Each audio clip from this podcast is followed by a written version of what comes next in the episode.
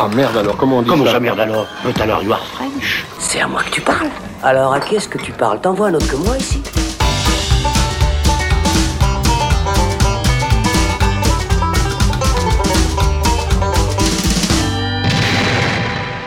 Salut, c'est Thibaut et on se retrouve dans le Saloon pour la première fois de 2022. L'occasion tout d'abord de vous souhaiter une bonne année, et tant pis si on est déjà mi-janvier, mais surtout de faire un petit bilan de l'année écoulée, histoire d'entamer 2022 sur de meilleures bases. Et pour ça, j'ai avec moi mes fidèles compères, Alexandre Caporal, salut Alex. Bonne année Thibaut. Mais bonne année Alexandre. Et un revenant qu'on n'a pas entendu depuis de nombreux mois, Florian Pouplin, bonjour. Bonjour. Ça faisait année, longtemps. monsieur. Bonne année. Comment allez-vous Monsieur qui a eu l'idée d'être papa en 2021. Oui, c'est arrivé sur mon constat. À, l- à l'insu de mon plein gré. Attention à ce que tu dis. Sans ton consentement, on espère quand même.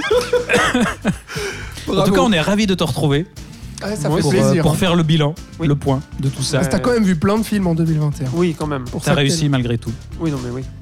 Et donc voilà, ensemble, on va débriefer 2021 en commençant par un bilan général, puis un petit tour des flops et des grosses déceptions que chacun a pu avoir cette année. Ensuite, on établira un top du saloon en revenant sur les meilleurs films dont on a pu discuter à ces micros avant de passer au top personnel où chacun évoquera trois coups de cœur qui n'ont pas eu les honneurs d'un épisode du saloon. Mais dis-moi Thibaut, ce ne serait Oui. pas un peu ce qu'on a fait l'année passée Mais c'est exactement ce qu'on a fait l'année Mais passée. fou. On se répète, tu vois, les, les années passent et on ne change pas. C'est bien. C'est terrible. Et enfin, on terminera en se projetant dans le futur avec un petit tour d'horizon de nous attendre pour 2022. Il y a de quoi faire, donc sacré programme. Alors autant s'y mettre tout de suite. Le bilan 2021 dans le saloon, c'est parti. J'ai déjà vu des faux culs, mais vous êtes une synthèse. On démarre donc par un petit tour général de l'année écoulée. Alors, côté cinéma, la situation n'était pas forcément plus stable et sereine qu'en 2020. On a eu tout autant de reports de sortie, de tournages stop et net et d'autres joyeusetés. Par contre, on a peut-être eu un programme un peu plus riche au niveau des films en salle, puisque ce coup-ci, euh, notamment les grosses machines, euh, ont elles aussi pu atteindre les écrans. Alors, euh, qu'est-ce qu'on retient de cette année cinéma 2021 Peut-être Florian, tout d'abord, quel est ton bilan? Alors, euh, mon bilan, c'est. Là, il est en train de se dire qu'il a pas réfléchi avant. tu vois. Exactement. Pourtant, tu connaissais le programme à l'avance, tu pouvais t'y préparer. Tu n'as aucune excuse. non, je n'ai aucune excuse. Mais euh, non, mon bilan, c'était que euh, on a réussi à passer entre les gouttes, comme tu dis. C'est-à-dire que quand il y avait des films en salle, on s'est un peu rué en salle. Euh, je dois dire que moi, les années Covid se mélangent toutes. Du coup, je me rappelle plus quand. Il y en a que deux en même temps, c'est On pas sait même plus quand ça a commencé, Voilà. finalement. Non mais euh, je me rappelle même plus quand c'était fermé, de quand c'était ouvert, euh, de c'est un Ça le c'est bordel. souvent chez les jeunes papas qui se en font tout réveiller cas, la nuit. hein. ouais c'est vrai. je t'en parle pas. Et euh, en tout cas j'étais content du post Cannes parce que beaucoup de films que j'attendais, qui avaient été reportés, dont Benedetta, etc., euh, avaient enfin pu voir le jour à Cannes et donc sortir Ouais, parce que cette dans année, la foulée. Cannes a pu avoir lieu en, en- présentiel, en physique, contrairement voilà. à 2020. ouais. Je déteste ce mot en, en vrai. Euh, et donc, euh, juin, juillet, c'était une période assez cool parce qu'il y a plein de films que bah, j'attendais ou que, ah, euh, un réalisateur que j'aime bien, etc. Enfin voilà, comme à chaque Cannes, sauf que vu que l'année passée, on l'avait, on l'avait pas eu, l'année passée d'avant. Euh, voilà, mais c'est tout ce que je retiendrai un peu de, ce, de cette année 2022 et euh, des pépites. 21. 20, 21, merci. Euh, je vais aller me recoucher, je crois. et euh, des pépites qui finissent euh, un peu incognito sur les plateformes aussi. C'est genre le Sorrentino, genre le Campion, genre le Ridley Scott que j'avais raté, euh, The Last Duel, que j'ai trouvé par hasard sur, Sur Dis- Disney+. Par hasard, hein, en Ah plus. hein. vraiment, j'étais en train de scroller. Comme quand on y trouve vraiment n'importe quoi. Voilà. et donc voilà mon année un peu 2021. Je me trompe. pas. Alexandre, ton bilan à Oui, toi bah, effectivement, c'est vrai que euh, par rapport à 2020, au moins euh, à partir du mois d'avril-mai à peu près, euh, les salles ont réouvert, euh, les grosses machines Voilà, en tout se cas, sont chez nous, c'est vrai que c'était fermé jusqu'en avril, mais depuis avril. Exact. euh, Et puis même à l'international, parce que du coup, on a vu les gros studios à Hollywood euh, bah, pe- petit à petit égrener, on va dire, leur, leur grosse production qui attendait d'avoir des écrans et suffisamment de gens devant.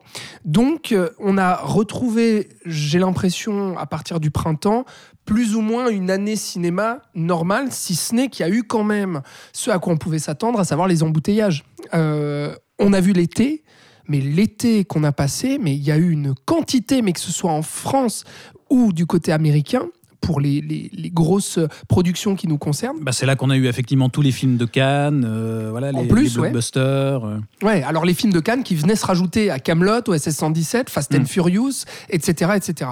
Euh, donc il y a eu un très gros été et puis un très gros hiver aussi parce que on a vu et notamment le mois de décembre avec des très grosses productions et notamment le carton énorme de Spider-Man No Way Home qui a fait beaucoup d'ombre à Matrix Resurrections. Enfin, plein de choses comme ça où on constate du coup ce à quoi on pouvait s'attendre post-Covid, eh bien des gros embouteillages. Et pour autant, alors même si euh, moi le début d'année 2021, enfin je sais pas vous, mais je, je regardais euh, Je sais même plus ce les que j'ai films vu. que j'ai vus, ouais. Ouais. ouais, bah, je Mm. regardais et je me disais mais putain, on a vécu quand même 4-5 mois vraiment avec Sans très cinéma, très peu ouais. de choses à se mettre sous la dent parce qu'il y avait que les plateformes, tous les gros films attendaient les sorties, etc. Il y avait un Et- confinement aussi. hein. Oui, oui, oui, exactement. en plus, oui. exactement. Alors, euh, il y avait des choses sur les plateformes, mais même sur les plateformes, il n'y avait pas des, bah, vraiment des excellents films, quoi. Contrairement à ce qui a pu se passer à partir du, Ah, tu dis en début d'année, ouais. Ouais, ouais, Mm. ouais, vraiment, le, le début d'année très compliqué. Et puis après, euh, que ce soit la salle ou même les plateformes, moi, je sais qu'il y a plein de choses aussi euh, sur, sur les plateformes euh, à partir du milieu d'année qui m'ont énormément plu. Ouais, bah, on a notamment parlé du Joe Wright, La femme à la fenêtre, Ouais, on a eu Oxygène, d'Alexandre aussi. Donc ouais, il y a eu des belles choses aussi sur les plateformes. C'est vrai que ça n'a pas été qu'une année à plateforme. Non, non, année. tout à fait. Et puis même là, à la, à la fin de l'année, des, des- des films qui se sont retrouvés, notamment sur Netflix et tout, qui, qui sont intéressants. Donc, par rapport à 2020, on revient à, à une année avec quand même beaucoup plus de films, euh, cet embouteillage-là dont je parle, et finalement, quand même, on retrouve, euh, enfin moi en tout cas, là, en faisant mon top de l'année, je me suis dit, il y avait quand même de très très beaux films et de très belles choses. Ouais, ce coup-ci, il a, il a plus fallu faire de choix dans le top. Exact, ouais, ouais. Alors que 2020, c'était un peu plus euh, bon. Qu'est-ce que je vais, voilà, que- quel film je retiens là-dedans? Il y en avait assez peu, quoi. Alors que là, fallait à nouveau faire du choix. Donc globalement, une année assez riche Ouais, 2021. non, c'est vrai qu'on a, on a presque l'impression, quand on refait un peu euh, le, le point sur les sorties de l'année, on a presque l'impression d'une année normale. Euh, on a eu les quatre Marvel euh, Oui. obligatoires de l'année, quand même, euh, ce, ce coup-ci. Euh, effectivement, alors euh, pour nous spectateurs, euh, voilà, ça, ça a peut-être été un peu plus, un peu plus normal justement. Après, euh, dans les coulisses, euh, la situation n'était pas forcément plus simple, que ce soit pour la production. On a aussi eu cette année pas mal de, de tournages euh, stoppés, euh, notamment euh, voilà, Mission Impossible qui a été arrêtée une fois de plus.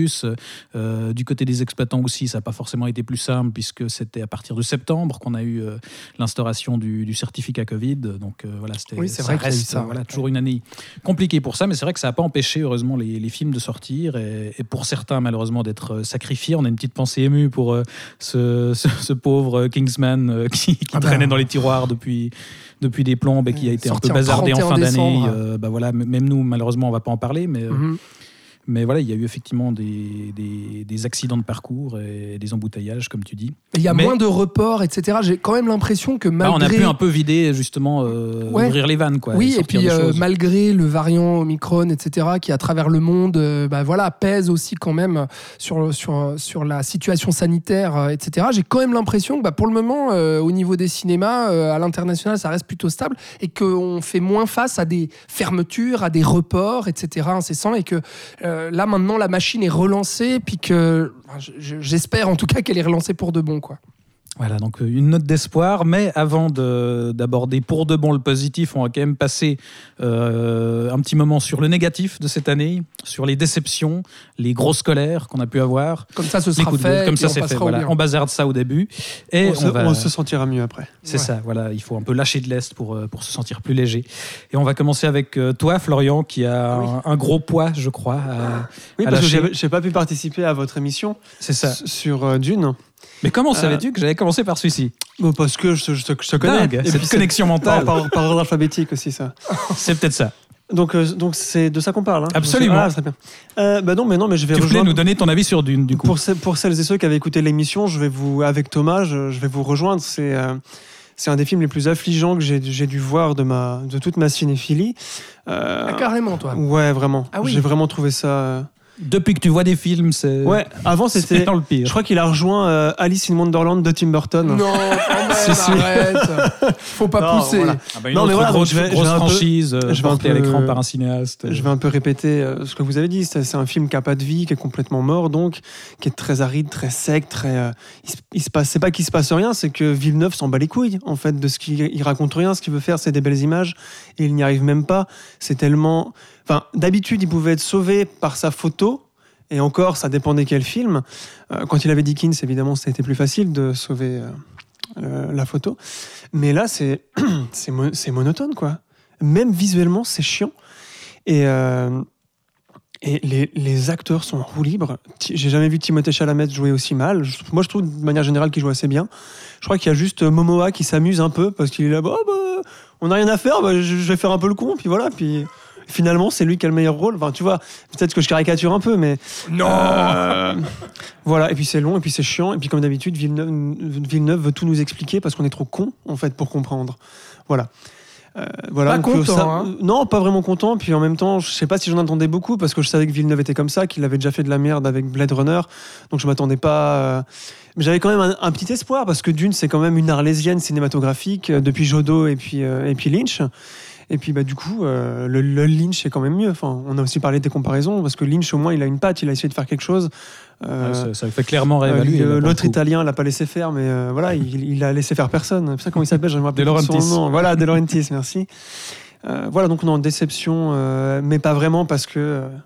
Parce que bah, parce pas que c'est grand chose au final. Voilà, c'est Hmm. ça. Parce que Ouais, c'est et, pour, Villeneuve. et pour autant, le, le film a, été un gros succès qui fait que maintenant il y a la aussi, suite qui est et- alors critique et puis public. Mais c'est ça aussi qui m'a énervé, c'est que moi je réagis beaucoup à ce genre de truc, c'est que ah oui, plus bah des oui, gens aiment un truc que je- et bah voilà. de merde que ça m'énerve et que je m'énerve tout seul. Par opposition. Mais non, Dune c'est de la merde. Parce qu'il Voilà. se retrouve dans pas mal de top euh, Ouais, ouais. de fin d'année, hein, ce Dune. Donc euh, c'est vrai que on, le vrai blockbuster d'auteur euh, de cette On année. attendait depuis.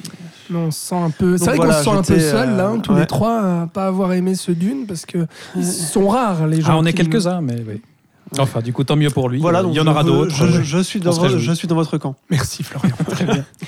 Et alors, je, je crois par contre qu'on a un peu plus de, de gens dans notre camp au niveau du, du dernier Clint Eastwood, euh, sur Ah. lequel tu voulais revenir, euh, Alex, Cry oui, Macho. Ouais, ouais, effectivement, parce qu'on en, on en a pas, euh, on n'en avait pas parlé euh, dans le salon, on en avait parlé sur notre notre émission qu'on a ensemble, Thibaut, sur New Région Télévision. Mais c'est vrai que à la manière de l'année passée, quand je parlais de mes déceptions, j'avais parlé de déceptions en fait de nouveaux films de cinéastes qui sont chers à mon cœur et que j'attendais beaucoup et puis qui, qui ont fait flop pour moi. Euh, L'année passée, je parlais du Tenet de Christopher Nolan et puis du Mank de David Fincher, qui étaient deux films que j'attendais beaucoup pour justement leur cinéaste et qui m'ont déçu.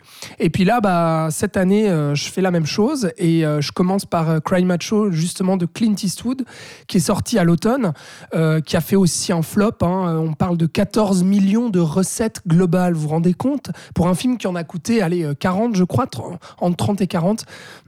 Donc, euh, gros flop, et notamment, euh, j'ai l'impression que la Warner, qui produisait ce, ce film-là, savait à quel point le film était embarrassant et mauvais, et puis euh, le cachait un petit peu comme ça. Il Fallait y a pas pas trop eu, le montrer, ouais, mais il y a mais pas eu beaucoup la Warner promos. peuvent pas se permettre de perdre Clint Eastwood. Enfin, la Bah, Warner a Clint Eastwood depuis euh, mais bien 50 entendu, ans. donc Non, c'est pour vois. ça qu'ils sortent le film. Ouais, bien sûr. Mais par contre, Clint Eastwood, il fait ce qu'il veut. la hein. promo, c'était zéro. Ils ont, ils ont vraiment, quand je dis cacher le film, c'est qu'il y avait zéro promo et ils l'ont un peu bazardé comme ça, genre hop, hop, euh, le nouveau Clint Eastwood est sorti, c'est bon. Et euh, ça a fait des scores euh, désastreux, justement, notamment parce qu'il n'y avait pas du tout de promo autour de ça. Et on comprend pourquoi. Parce que, donc, après La Mule, euh, après, où, où il réalisait et où il incarnait le premier rôle, bah là, il incarne à nouveau le premier rôle. Alors voilà, il revient à ce, euh, cette figure de vieux cow-boy euh, vieillissant, mais là. euh, Ouais, il- continue plus justement de, de remettre un peu en question l'image cinématographique qui s'est forgée à travers ses westerns, à Exactement. travers ses rôles à l'écran. Donc il nous fait impitoyable mais à 90 ans et puis sans le talent et puis sans la vivacité parce que c'est un film Florian parlait d'un côté mortifère dans Dune, mais là aussi malheureusement, et c'est pas que par le visage et le corps avachi de, de- notre cher Clint, euh, qui a plus de 90 ans maintenant, mais, et, et par son incarnation, mais c'est plus par la mise en scène de ce film-là, qui est d'une platitude hallucinante pour un film de Clint Eastwood, alors que moi j'avais vraiment adoré ces derniers films. hein. Le cas Richard Jewell, il était dans mon top 2020, c'est pour dire. Euh, La Mule, c'était un très bon film aussi. Même le 15h17 pour Paris, qui était un film très inégal et très problématique, euh, il y avait plein de choses à sauver dedans, je trouvais. Là, je, je sauve pas Là, faut grand chercher, chose, ouais. à part le coq macho, justement. C'était toi qui avais fait la blague, je te la renvoie. Euh, mais ce qui est très problématique, c'est qu'il veut nous refaire alors je disais impitoyable euh, très ironiquement, mais plutôt Grand Torino finalement, parce qu'il y a ce duo avec le jeune gamin mexicain. Voilà, on a ce vieux cow-boy euh, qui fait du rodéo, qui va nous chercher un gamin euh, euh, à l'emprise de, de, de malfrats euh, à la frontière au Mexique, et puis qui va le ramener au Texas parce qu'il y a son père adoptif, etc. qui y est. On dirait le scénario du dernier Rambo. Oui, Aussi, c'est hein, oui, aussi, c'est vrai, ça fait penser aussi. Mauvais. Enfin, Exact, voilà. très mauvais, ouais. Et donc là, il essaie de nous faire un road trip, mais complètement dévitalisé. Et surtout, euh, le problème du scénario, c'est ça, c'est qu'on ne sait pas ce qu'ils veulent nous raconter, à part nous faire un- une énième histoire de duo entre un jeune gamin et puis un vieux monsieur. Et puis, oh bah ouais, alors la jeunesse, oh bah oui, la vieillesse, et puis confronter un peu ça. Et le gros problème, c'est le casting de ce gamin qui est absolument est abominable mauvais comme un cochon, qui est mauvais, mauvais. Et donc, du coup, euh, ça rend pas. euh, il n'arrive pas à donner la réplique à Eastwood. Et le film devient très rapidement à la fois embarrassant pour tout ça. euh, aussi parce que je pense que Clint, maintenant, est aussi trop vieux. euh, pour incarner en tout cas ces rôles-là à l'écran et puis pour faire genre que ah bah ouais c'est encore le cowboy qui va aller monter un taureau et faire du rodéo c'est c'est vraiment compliqué. Et puis le, le film est vraiment d'un ennui abyssal, quoi, très rapidement. Parce que justement, il a rien de neuf à raconter là-dessus. Là où la mule, qui pouvait être un peu euh, euh, similaire dans ce côté, on va s'intéresser à la figure de, ce, de cet homme, euh, de ce vieil américain un peu à l'ancienne, qui fait face au nouveau monde, qui est vieillissant et tout. Mais dans la mule, il y avait du chien, quoi. Il y avait la Il y avait niaque, de la il y avait un vie, truc. incarné, Ouais, quoi. ouais. Et il y avait un vrai propos sur la société américaine, etc. C'est- incarné. Là, pff, il y a rien, quoi. Donc je sais pas pourquoi il a pris script. Je sais pas comment il a voulu adapter ça. Et, euh, et, et- et je commence à avoir sérieusement peur euh, de, du moment que je redoutais tant, à savoir euh, est-ce que Clint devient enfin sénile? Là, t'as Euh, l'impression qu'il décline vraiment. et là, je me suis dit merde quoi. Et pour autant, tu vois, il avait quasiment 90 ans quand il a fait euh, euh, la mule, etc. Et je me disais bah non, il est toujours pas sénile, il est là. American Sniper, quel coup de poing énorme dans la gueule, on s'est pris en 2014. Il était là, Clint Eastwood est là. J'ai vu ce film, je me dis merde. Bon alors, je préfère l'oublier et me dire. Allez, il va revenir, il va pas arrêter sa carrière là-dessus. Non, non, voilà, c'est un Et petit coup dans l'eau. Allez, il le va bien, prochain, bon. Clint, il est toujours debout et le prochain, il va nous faire un film. Mais euh, Clint a toujours été un peu comme ça aussi. Hein. ouais. Avec des hauts et des bas, toujours un peu. euh, Ouais, mais alors des bas comme ça. euh, Alors, je l'ai pas vu, mais je trouve que sa carrière, de manière générale, est un peu comme ça. Après, peut-être pas Oui, aussi oui, basse oui. que Ah bah non, Crime, Macho, mais Ouais. du coup, c'est donc ça fait sens avec, euh, avec la courbe Ouais. de sa carrière euh, Mm. d'un point de vue qualitatif. alors Bah, justement, peut-être que là, il va, si- s'il suit cette logique dans, dans les extrêmes, Il va, il peut-être faire son meilleur film. il va faire un, un putain de chef-d'œuvre pour la prochaine. On sait pas, on peut, on peut espérer. On espère, ouais. Voilà. Enfin voilà, de grosses déceptions euh, en ce qui te concerne, Alex. Et alors moi, pour euh, pour mes euh, coups de gueule, j'ai pas choisi des, fi- enfin j'ai choisi des films euh, dont j'attendais absolument rien à la base, mais qui ont quand même réussi à me gonfler. En D'accord. commençant par euh, Toi, tu prends ta liberté, quoi. Absolument, c'est ça. En commençant par Space Jam 2, A New Legacy, n'est-ce pas, de Malcolm D. Lee, le fameux. Je pensais pas qu'on en parlerait un jour Ben dans oui, le salon non, de ce film-là. Je, crois que je suis le seul de nous trois à Oui. me l'être tapé. Euh, j'ai- J'avais envie de rentabiliser quand même. Moi, je crois euh, que je me suis acheté un euh, porte-clés pop. perdu. Moi. Hein? Moi, je crois que je me suis acheté un porte-clés pop. Ah, ah oui, C'est donc euh, tu oses C'est le seul lien que j'ai avec sans ce voir film. le film. Pas très Voilà. bien. Bah, écoute, donc ce film qui, comme je le dis, euh, m'a gonflé pour une première raison déjà, c'est que ça m'a forcé pour, me- pour bien me préparer parce que je suis très consciencieux à revoir le premier Space Jam, Qui était très bien. qui est un film que j'adorais gamin et que je, je- volontairement je n'ai jamais revu en sachant très bien que ce serait de la merde et, et qui se résumait déjà à un concept marketing, c'est-à-dire qu'on reprend l'idée de Roger Rabbit mais euh, sans le talent de Zemeckis ni même la même qualité d'animation, donc l'idée de mélanger des euh, personnages de dessin animé avec des vrais acteurs et là la formule de Space Jam premier du nom c'était Michael Jordan plus Looney Tunes éventuellement plus Bill. Murray parce qu'il passait par là aussi, égal pognon, effectivement. Et donc déjà l'idée de faire une suite tardive à ça, c'était euh, bien racoleur euh, au départ. Mais alors en plus, là, on ajoute l'entier du catalogue Warner, parce que voilà, pourquoi pas tout utiliser les franchises qu'on possède, puisque c'est à la mode, dans une, dans une exploitation ultra putassière où on case absolument toutes les franchises possibles, sans réfléchir un seul moment à les, raisons euh, pour, laquelle, pour lesquelles on prend telle ou telle franchise et à la façon dont on qu'on utilise. Donc le, le premier Space Jam, à la limite, on pouvait suivre la logique. Voilà, le basket, les Looney Tunes, ok, on vise un public d'enfants. Là, je comprends pas à qui s'adresse ce film. C'est-à-dire que si on vise euh, un film pour enfants, apparemment, on, on fait un film qui est destiné aux enfants qui aiment les Looney Tunes, d'accord, les jeux vidéo, mais qui regardent aussi Rick and Morty, Matrix, Mad Max Fury Road, Casablanca, Game of Thrones, ça et Orange Mécanique. D'accord. Donc je sais pas si des enfants euh, qui regardent tout ça existent dans le monde, mais euh, voilà, on, on a mis tout ça et c'est quelques-unes seulement des, des- des milliards de franchises qu'on voit dans ce film-là, parce que vraiment la Warner a absolument tout casé. Bah écoute, euh, moi euh, j'adore Casablanca et je regarde Rick et Morty. Oui, mais tu n'es pas un enfant. Ah oui, c'est vrai. Ah merde. Ah, j'oubliais. Désolé de te l'apprendre, mais, mais voilà. Non, mais on est, on est vraiment au niveau zéro de la nostalgie bas du front. C'est c'est l'anti-Ready Player One, en fait, où on remixe tout euh, sans réfléchir à seul instant pourquoi. Parce qu'apparemment, voilà, dans, dans Ready Player One, il y avait King Kong et il y avait des dinosaures. Alors, on va faire pareil, mais, mais sans, sans se poser une seconde la question de pourquoi on fait ça. Donc, ça donne lieu à un, un des produits les plus cyniques que j'ai vus ces dernières années et qui est absolument insupportable et, et assez terrifiant euh, que, voilà, des- que des gens puissent faire ça et, et, et puissent avoir cette image-là de leur public. Bon, ça a floppé, hein. Ah, ça a floppé, heureusement, oui. Non, alors, euh, ça, ça, c'était le point positif, c'est Ouais. qu'au moins, euh, du côté du public, il y a, il y a encore vaguement euh, euh, de l'esprit, mais Par euh, contre, il y a eu des produits déri- dérivés. J'ai vu beaucoup de gens avec des Ah, t-shirts et puis des shorts. et, des gens Jam. qui, qui, qui puis achètent des porte-clés. pop, apparemment. ouais. Sans avoir tu vu le film. basket, t'es content de voir le LeBron James qui essaie de parler. Mais il n'était pas, euh, il était pas face à Fast and Furious, ce film. N- euh, oh, Il bonne était cet question. été, ouais. Je sais souviens plus, pas. je sais plus Mais quand pourquoi est-ce tu es allé voir ce truc, toi Mais parce qu'il fallait bien que quelqu'un se dévoue, tu vois. Comme ça, Je peux te qu'il dire était allé voir Dora qu'effectivement... l'exploratrice Mais oui, non, mais- en son temps. Mais bien sûr. Non, mais tu vois, moi, je suis pas comme tous ces gens qui partent du principe que c'est de la merde et qui disent oui, oui, c'est de la merde. Non, moi, je vais vérifier. Donc voilà, Space Jam 2, c'était terrible. Euh, on change complètement de sujet, mais donc on reste dans les coups de gueule. Euh, on revient à toi, Florian. Tu voulais nous parler de, De- de la Palme d'Or de Cannes, oui, quand même. Quel chef-d'œuvre. Dont Bon, on a déjà parlé cet Titane été, de. Julia Oui, Ducournau. on avait parlé cet été, c'est vrai. Mais je voulais quand même revenir dessus parce que c'était un film qui m'a assez énervé. Euh, bon, je, je- je n'étais pas fan de du, Ducournau avant. Du coup, Ducournau, on dit? Oui. Euh, J'avais trouvé grave assez, euh, assez ridicule et assez drôle. J'avais à la limite aimé son premier court-métrage Ju- Junior, qui était un peu, euh, un peu sympa, comme ça, enfin, voilà, qui passait. Euh, mais là, euh, bon, c'est aussi un coup de gueule, hein, parce que j'en attendais rien. J'étais pas là, waouh, trop bien, le nouveau Julien Ducournau, ça va être super. Non, mais c'est le côté Euh. Palme d'Or, tout ça, bah ça t'a énervé, quoi. Non, le côté Palme d'Or, ça m'a dit putain, ah, alors peut-être qu'en fait il est bien. Ah, Tu vois, mais chaque année, Les gens vomissent à la sortie. Ouais, voilà, non, mais non, ça, tu sais. Film choc. ça, marche pas avec moi, mais du coup, j'étais quand même là, bon, euh, voilà. Et puis, on, allait en parler, donc euh, je voulais le voir. Et non, c'est un film qui en fait, qui selon moi ne mérite pas l'attention qu'il a. Je trouve que c'est un film très très foutraque.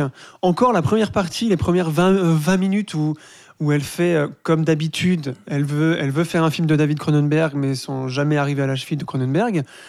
Ce qui peut être énervant dans, dans Grave, mais au moins là, voilà. Donc elle essaye de faire un crash, mais elle n'y arrive pas. Euh, il y a une espèce de truc qui est amorcé et qui finit dans un truc rien à voir qui existe, mais on en avait déjà parlé donc dans la seconde partie, qui existe en soi mais qui n'a aucun lien avec ce qui se passe au début et à la fin du film, ou très peu. Et même dans cette seconde partie, on tombe dans des, euh, dans des abysses de jeu et là encore, pour moi, de ridicule. Euh, pour moi, c'est le même problème qu'avec Grave, c'est-à-dire que je ne crois pas du tout à ça.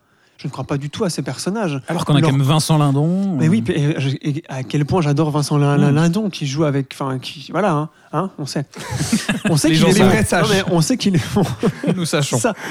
J'étais d'aut- d'autant plus déçu qu'il jouait dedans et qu'il euh, qu'il essayait de faire un truc, mais qu'il n'y arrivait pas. Et, euh, et voilà, moi, c'est ce manque de, de crédibilité, ce manque de, de comment dire, de. J'ai l'impression qu'elle veut faire son truc, mais qu'elle veut rien communiquer au spectateur. Enfin, je sais pas, ce film est tellement foutraque que je ne sais même pas ce qu'elle a voulu faire. Et bien sûr, vu qu'elle a eu la Palme d'Or et que beaucoup de gens ont aimé, plus ou moins beaucoup de gens, je sais pas s'il a beaucoup marché, je crois pas. Euh, Euh, commercialement, Euh, oui, oui, je crois, je Ouais, crois que ça a été quand même un succès. mhm. ok. Euh, bah voilà, ça m'a aussi, très divisée. ouais. aussi par contradiction, comme avec Dune, euh, ça m'a d'autant plus euh, énervé un peu tout seul dans mon coin. J'étais là, Eh, les gens ont des goûts de merde. gna, gna, gna, gna, gna. voilà, mais enfin, voilà, je trouve ça dommage parce qu'il y a un bon ciné, il y a un bon cinéma de genre français et ça, ça me, ça me saoule aussi un peu que ce que elle soit mise en avant. Alors que finalement, elle n'a pas compris grand-chose au, au genre, selon moi, et qu'elle fait du sous Cronenberg depuis, depuis ses débuts. Voilà. Mais bon, vu que c'est une femme, on n'a pas le droit de critiquer aussi. Ça, j'ai aussi bien cru, j'ai bien cru comprendre que c'était une, une palme d'or politique. Et aussi d'autant plus que, là je parle plus du film, mais ayant petit à petit au cours de l'année découvert des films qui étaient dans la sélection officielle, à chaque fois que je voyais un film, j'étais là, mais celui-là est mieux que Titan. Enfin, tu vois?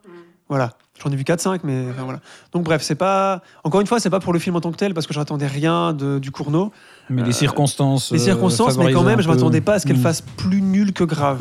J'ai quand même préféré grave, tu vois. Qu'il y avait une cohérence, mine de rien, quand même. Oui, en soi, Là- oui, là, c'est- moins. euh, voilà. t'a- T'arrivais plus à voir où elle Voilà. voulait aller. Mm. T'es dur quand même. Merde, hein. il faut, hein. Oh, Mais mais je vais pas, ce je vais pas relancer le débat. Non, mais non, y a- je peux on en juste avait dire un déjà truc, parlé cet c'est- été, c'est- que mais- moi, je, je trouve quand même que le côté, euh, euh, enfin que tu regrettes qu'on plébiscite euh, cette femme-là et tout. Moi, je me réjouis plutôt qu'on plébiscite autant le cinéma de genre en fait, en France maintenant. Voilà. En soi, oui, pour, pour ce message-là, c'est positif, oui. Après, on, C'est tout ce que je on dire, espère que, que à l'avenir, ce sera pour des, des vrais bons films. Oui. Mais alors, du coup, seras-tu aussi clément, Alex, sur le deuxième film que tu as choisi, Mon deuxième euh, flop, voilà, qui s'avère être déception. Matrix Resurrection Voilà. de Lana Euh. Effectivement, donc. euh, Un euh, film oui, de ce femme que- aussi. Ce que j'ai oublié. Attention à ce que tu dis. Oui, attention. Non, mais c'est vrai ce que j'ai ce que j'ai oublié de dire aussi euh, quand je disais bon, j'ai choisi voilà des films que j'attendais beaucoup parce que c'était des cinéastes que que, que j'appréciais. Euh, c'est aussi que je, je compte aussi préciser bon. Non, en fait, non, Cry Macho, c'est vraiment un mauvais film. tu sais, je réfléchissais en même temps, je me dis non, c'est vraiment de la merde. Par contre, non, ce Matrix Resurrections, euh, je considère pas que ce soit euh, vraiment le pire film de l'année ou euh, vraiment un très mauvais film. Pourtant, je me souviens que hum, à la fin de la projection, j'étais à côté de toi, tu t'es tourné vers Je moi, t'ai tu dit, m'as dit j'ai rarement eu aussi honte. Oui, alors ça c'est vrai. Par contre, effectivement, euh, euh, mais ça c'est à la hauteur justement de la déception que j'ai ressentie. Parce que moi j'attendais énormément ce film. Alors bon, euh, comme tout le monde, je pense que quand on a annoncé le projet Matrix 4, je me suis dit non mais sans déconner, merde quoi. Puis après je réfléchissais, je me disais ah mais oui, en fait les Wachowski ils sont cramés à Hollywood depuis plusieurs années où ils ont fait éche- échec sur échec, que en plus on a sab- saboté leur film en termes de marketing, notamment le dernier Jupiter Ascending sorti en 2015, qui a été un four pas possible, mais qui était un four prédestiné. Euh, et donc, du coup, leur seule solution de revenir à quelque chose, c'est mat- c'est, euh, de faire un nouveau Matrix. Donc, je me disais, bon, bah, ok, euh, j'accepte le fait qu'il y ait un quatrième Matrix qui se fasse.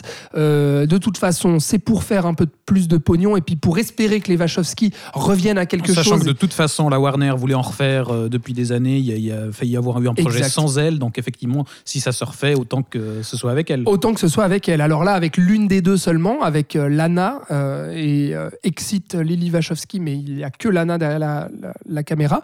Mais quand même, j'étais euh, finalement, euh, malgré le scepticisme que j'avais au tout début de Ah, Matrix 4, bon, bon, et bah plus ça avançait, plus la promo avançait, plus on a vu aussi les images, la bande-annonce, tout ça, plus je, commençais à être sacrément alléché et, très, euh, très confiant en fait. Parce que je me disais, mais oui, les Wachowski, j'aime tous leurs films. Donc c'est pas possible que. Voilà, j'ai pas vu la série euh, Sense8 malheureusement encore. Mais faut que je rattrape. Et en découvrant ce Matrix Resurrections, le film commence euh, et la première demi-heure, je me dis, ah putain, ça va être génial. Il y a un discours méta complètement assumé sur le fait que Lana Wachowski ne voulait pas faire Matrix 4. Et donc, du coup, on va nous faire un film qui critique justement ouvertement la manière dont les studios, euh, euh, comment dire, veulent faire du fan service pour le pognon, etc. et ont un cynisme pas possible envers justement les auteurs, les autrices et euh, euh, les, les vrais fans, si j'ose dire ça Et le comme public, ça. tout Et simplement, le public, tout simplement, effectivement. Et donc, je me dis, ah là, ça va être intéressant. Parce que du coup, on nous, on nous parlait véritablement de ça en nous disant, bah voilà, on va faire une- un film qui va réfléchir là-dessus sur qu'est-ce que c'est de relancer une franchise 20 ans après. Qu'est-ce qu'a apporté Matrix finalement au cinéma? Et Matrix, ce que ça a apporté au cinéma, c'est que ça a révolutionné quand même le blockbuster, le film d'action, le film SF, parce que tous ces concepts euh, métaphysiques, philosophiques et intellectuels, c'est des choses qui ont permis à des Christopher Nolan de faire des Inception, etc.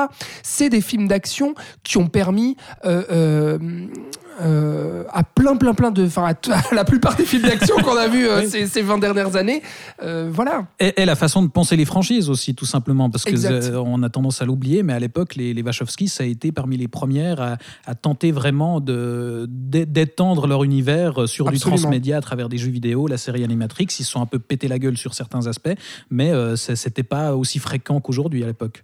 Tout à fait, tout à fait. Et donc du coup, bah moi je me suis dit, ok super. Si le film part comme ça, c'est cool. S'il arrive à me raconter quelque chose autour de ce qu'a représenté Matrix et de ce que peut représenter un quatrième volet et de ce que va faire un quatrième volet, quelle est sa place aujourd'hui à Hollywood, super. Et le problème, en fait, pour moi, c'est que le film fait tout l'inverse, c'est qu'il y a un basculement à un moment donné euh, où justement on revient dans la matrice et où en fait, pour moi, le film se tire des balles dans le pied et puis se fait harakiri, dans le sens où il, il, il finit par livrer tout ce qu'il a critiqué dans le début du film, en fait.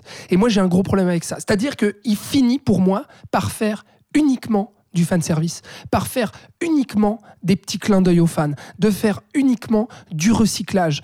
Et surtout, le film est d'une pauvreté visuelle, mais vraiment impardonnable. Quand on sait ce qu'a apporté la saga visuellement, euh, et notamment dans le cinéma d'action, comme j'ai dit. Mais là, quand on regarde ça, on se dit, mais c'est encore plus pauvre visuellement que les dernières productions Marvel. J'ai trouvé le Spider-Man No Way Home mieux foutu que ça. quand même. Ah si, je suis désolé. J'ai trouvé ça beaucoup plus lisible que ce qu'a fait Lana Wachowski sur ce film-là. Donc je me suis dit, c'est pas possible. Je, je peux comprendre cette démarche, tu vois, de dire, bah moi je veux pas faire en fait le, le- le film d'action que vous attendez tous. Je veux pas vous faire ce grand Je veux spectacle pas que vous refaire la attendez. scène de l'autoroute Je du veux pas deuxième. refaire- je veux pas- Exactement. Et moi, ce qui m'intéresse, c'est vraiment les questionnements philosophiques. Et c'est au final l'histoire d'amour entre Neo et Trinity. Ok, super. Sauf que l'histoire d'amour, tu nous as déjà tout raconté dans la trilogie. Et là, pour moi, elle raconte plus rien de nouveau, déjà. Il y a que du recyclage et c'est d'une pauvreté visuelle abyssale. Donc, vraiment, que c'est comme tu dis, quand j'ai fini la séance, je me suis dit, mais quelle honte j'ai. J'avais envie de me cacher tellement je me suis dit, j'ai honte d'avoir cru en ce projet et de voir ce qu'a ce qu'a fait Lana Wachowski de la saga Matrix. Et, voilà, pour moi, elle a, a pris son œuvre, puis elle a voulu euh, vraiment badigeonner le truc et puis faire un Picasso par-dessus, quoi. Et et il y a ce, ce, ce dédain-là, je, je, je l'accepte pas, quoi. Enfin, voilà, en tant que fan vraiment de la saga que je me suis refaite en plus, j'a- j'avais vraiment mal, quoi. Mais voilà. Je te trouve très dur. Moi, Oui, j'avoue que j'étais, Matrix. j'avoue, j'avoue que j'étais aussi très perplexe après la première vision, mais je me suis dit justement, il faut aller le voir une seconde fois parce que après tout, à l'époque, euh, voilà, les 2 et 3 avaient été conchiés par, la- par le public aussi. Juste Et- titre. C'est ça. et alors ça, pas du tout. Euh, revoilez aussi. Oui, Je me plusieurs fois. Laissons-lui une deuxième chance. Et effectivement, le, euh, le film ayant mûri un peu dans mon esprit, je trouve que je suis absolument d'accord avec toi sur, euh, sur la mise en scène qui n'est pas du tout à la hauteur de la, trilogie originale, sur euh, le jeu méta et le décalage qui, par instant, euh, devient un peu cynique et un peu dommageable. Cette scène où Neo veut s'envoler et puis il n'arrive pas et puis on fait un gag là-dessus. Il y a, il y a des choses un petit peu embarrassantes, mais malgré tout, dans, dans l'ensemble, je trouve que c'est un film vraiment très honnête dans la démarche, ou- enfin, qui, qui, qui reste assez cohérent de bout en bout, justement sur cet aspect. Bah, J'avais pas envie de faire ce film, mais je vais pas faire ce que vous voulez. Et, et en même temps, on va faire une relecture du premier opus, mais en même temps, euh, voilà, c'est là-dessus que se termine le film, sur l'idée, merci de nous avoir offert une deuxième chance. Enfin, avec vos conneries, bah voilà, j'ai quand même eu l'occasion de m'amuser un petit peu euh, avec un film qui reste euh, nettement en dessous des, trois premiers, mais qui, mais qui propose quand même au- aussi quelque chose de différent, et c'est ça que je trouve intéressant, et qui reste à la fois cohérent avec l'œuvre euh, parce que voilà, cette idée de mettre au centre du film la relation entre Neo et Trinity, on est dans la suite directe de, de Cloud Atlas et de, et de Sense8, justement. Et voilà, je trouve qu'il y a quand même des belles choses dans ce film, même s'il y a un vrai côté déceptif qui est, euh, qui est clair. Quoi. Et si on veut entendre un peu plus de tes arguments, eh ben, on peut renvoyer les gens à l'émission Absolument. euh, Cinéma sur Nyon Région Télévision, mon cher avec. Patrick, tout Voilà. à fait.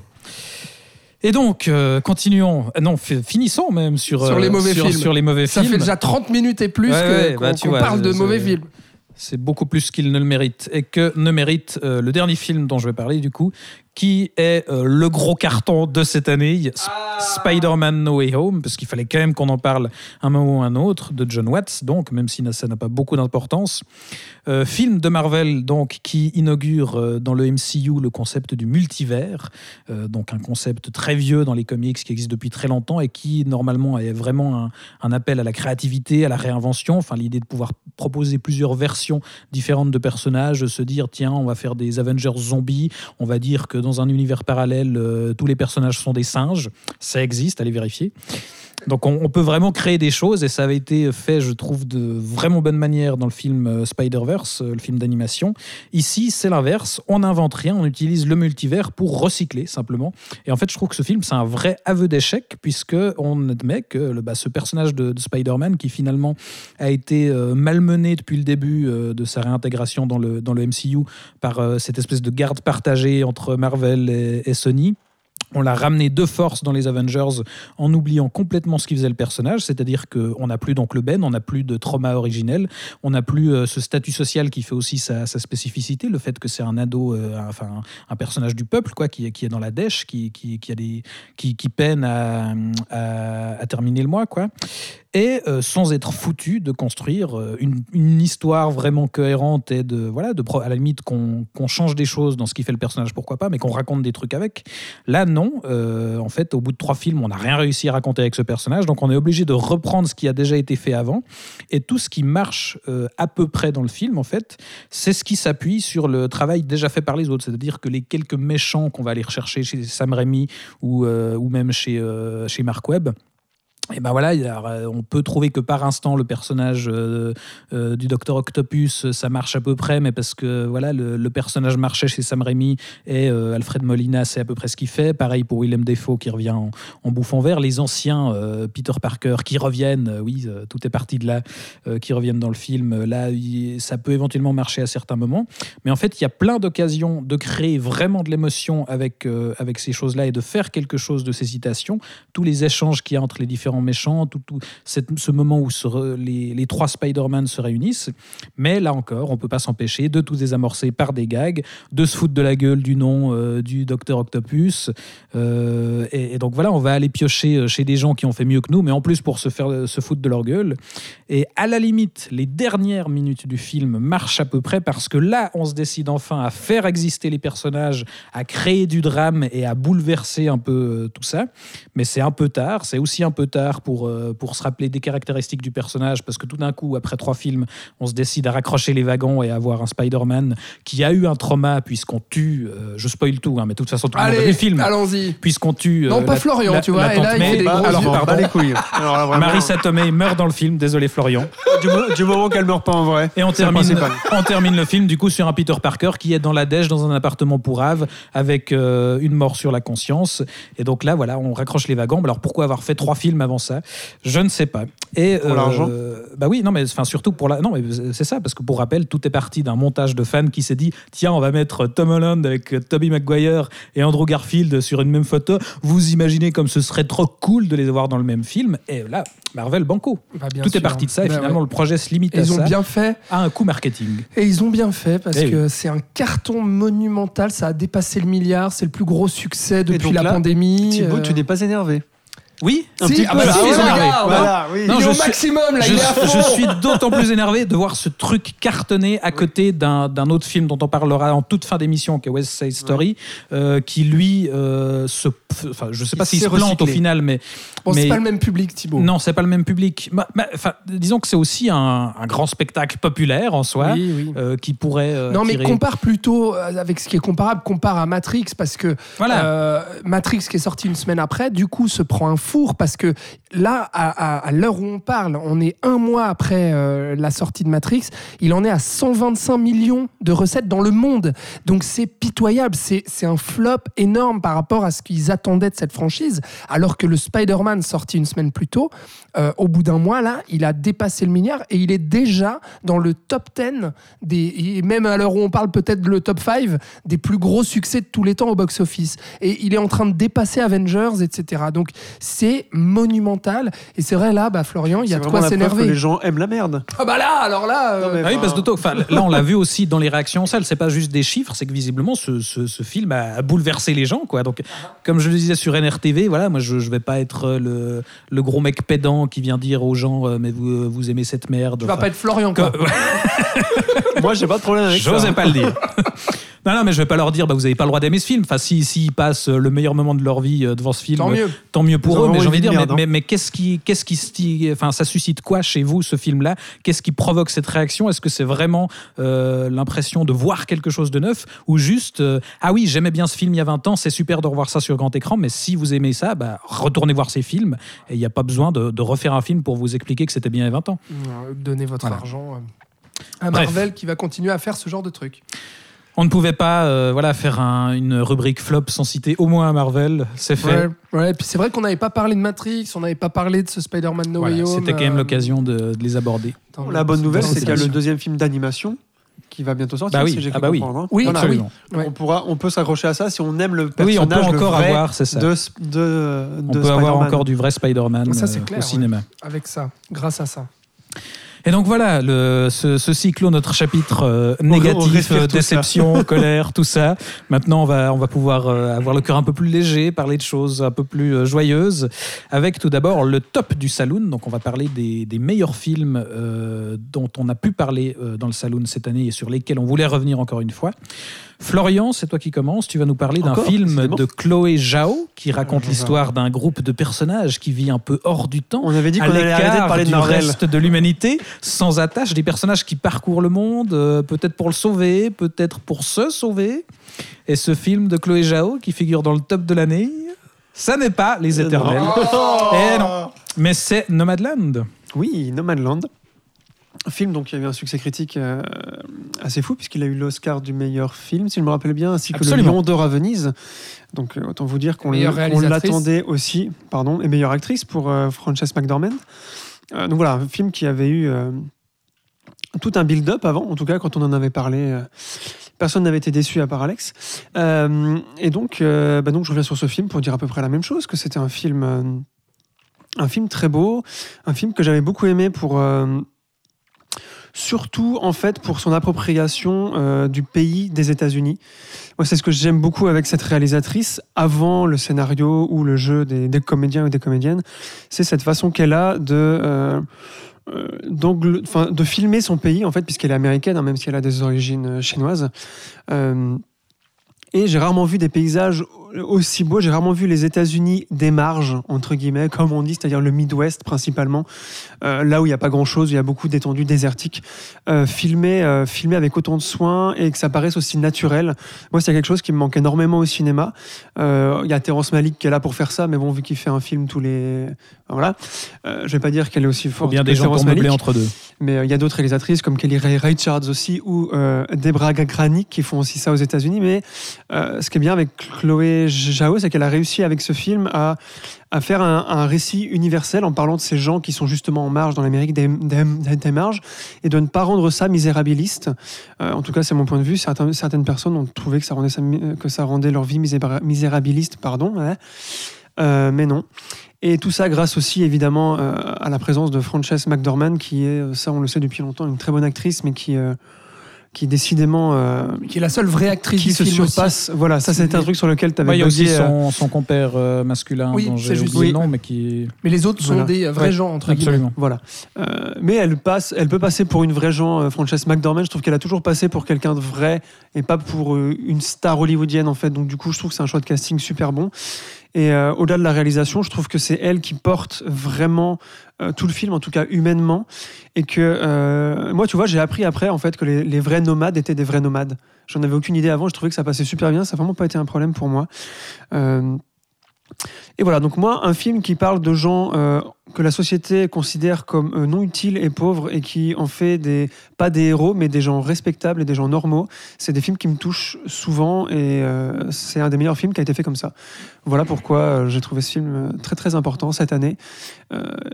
Voilà.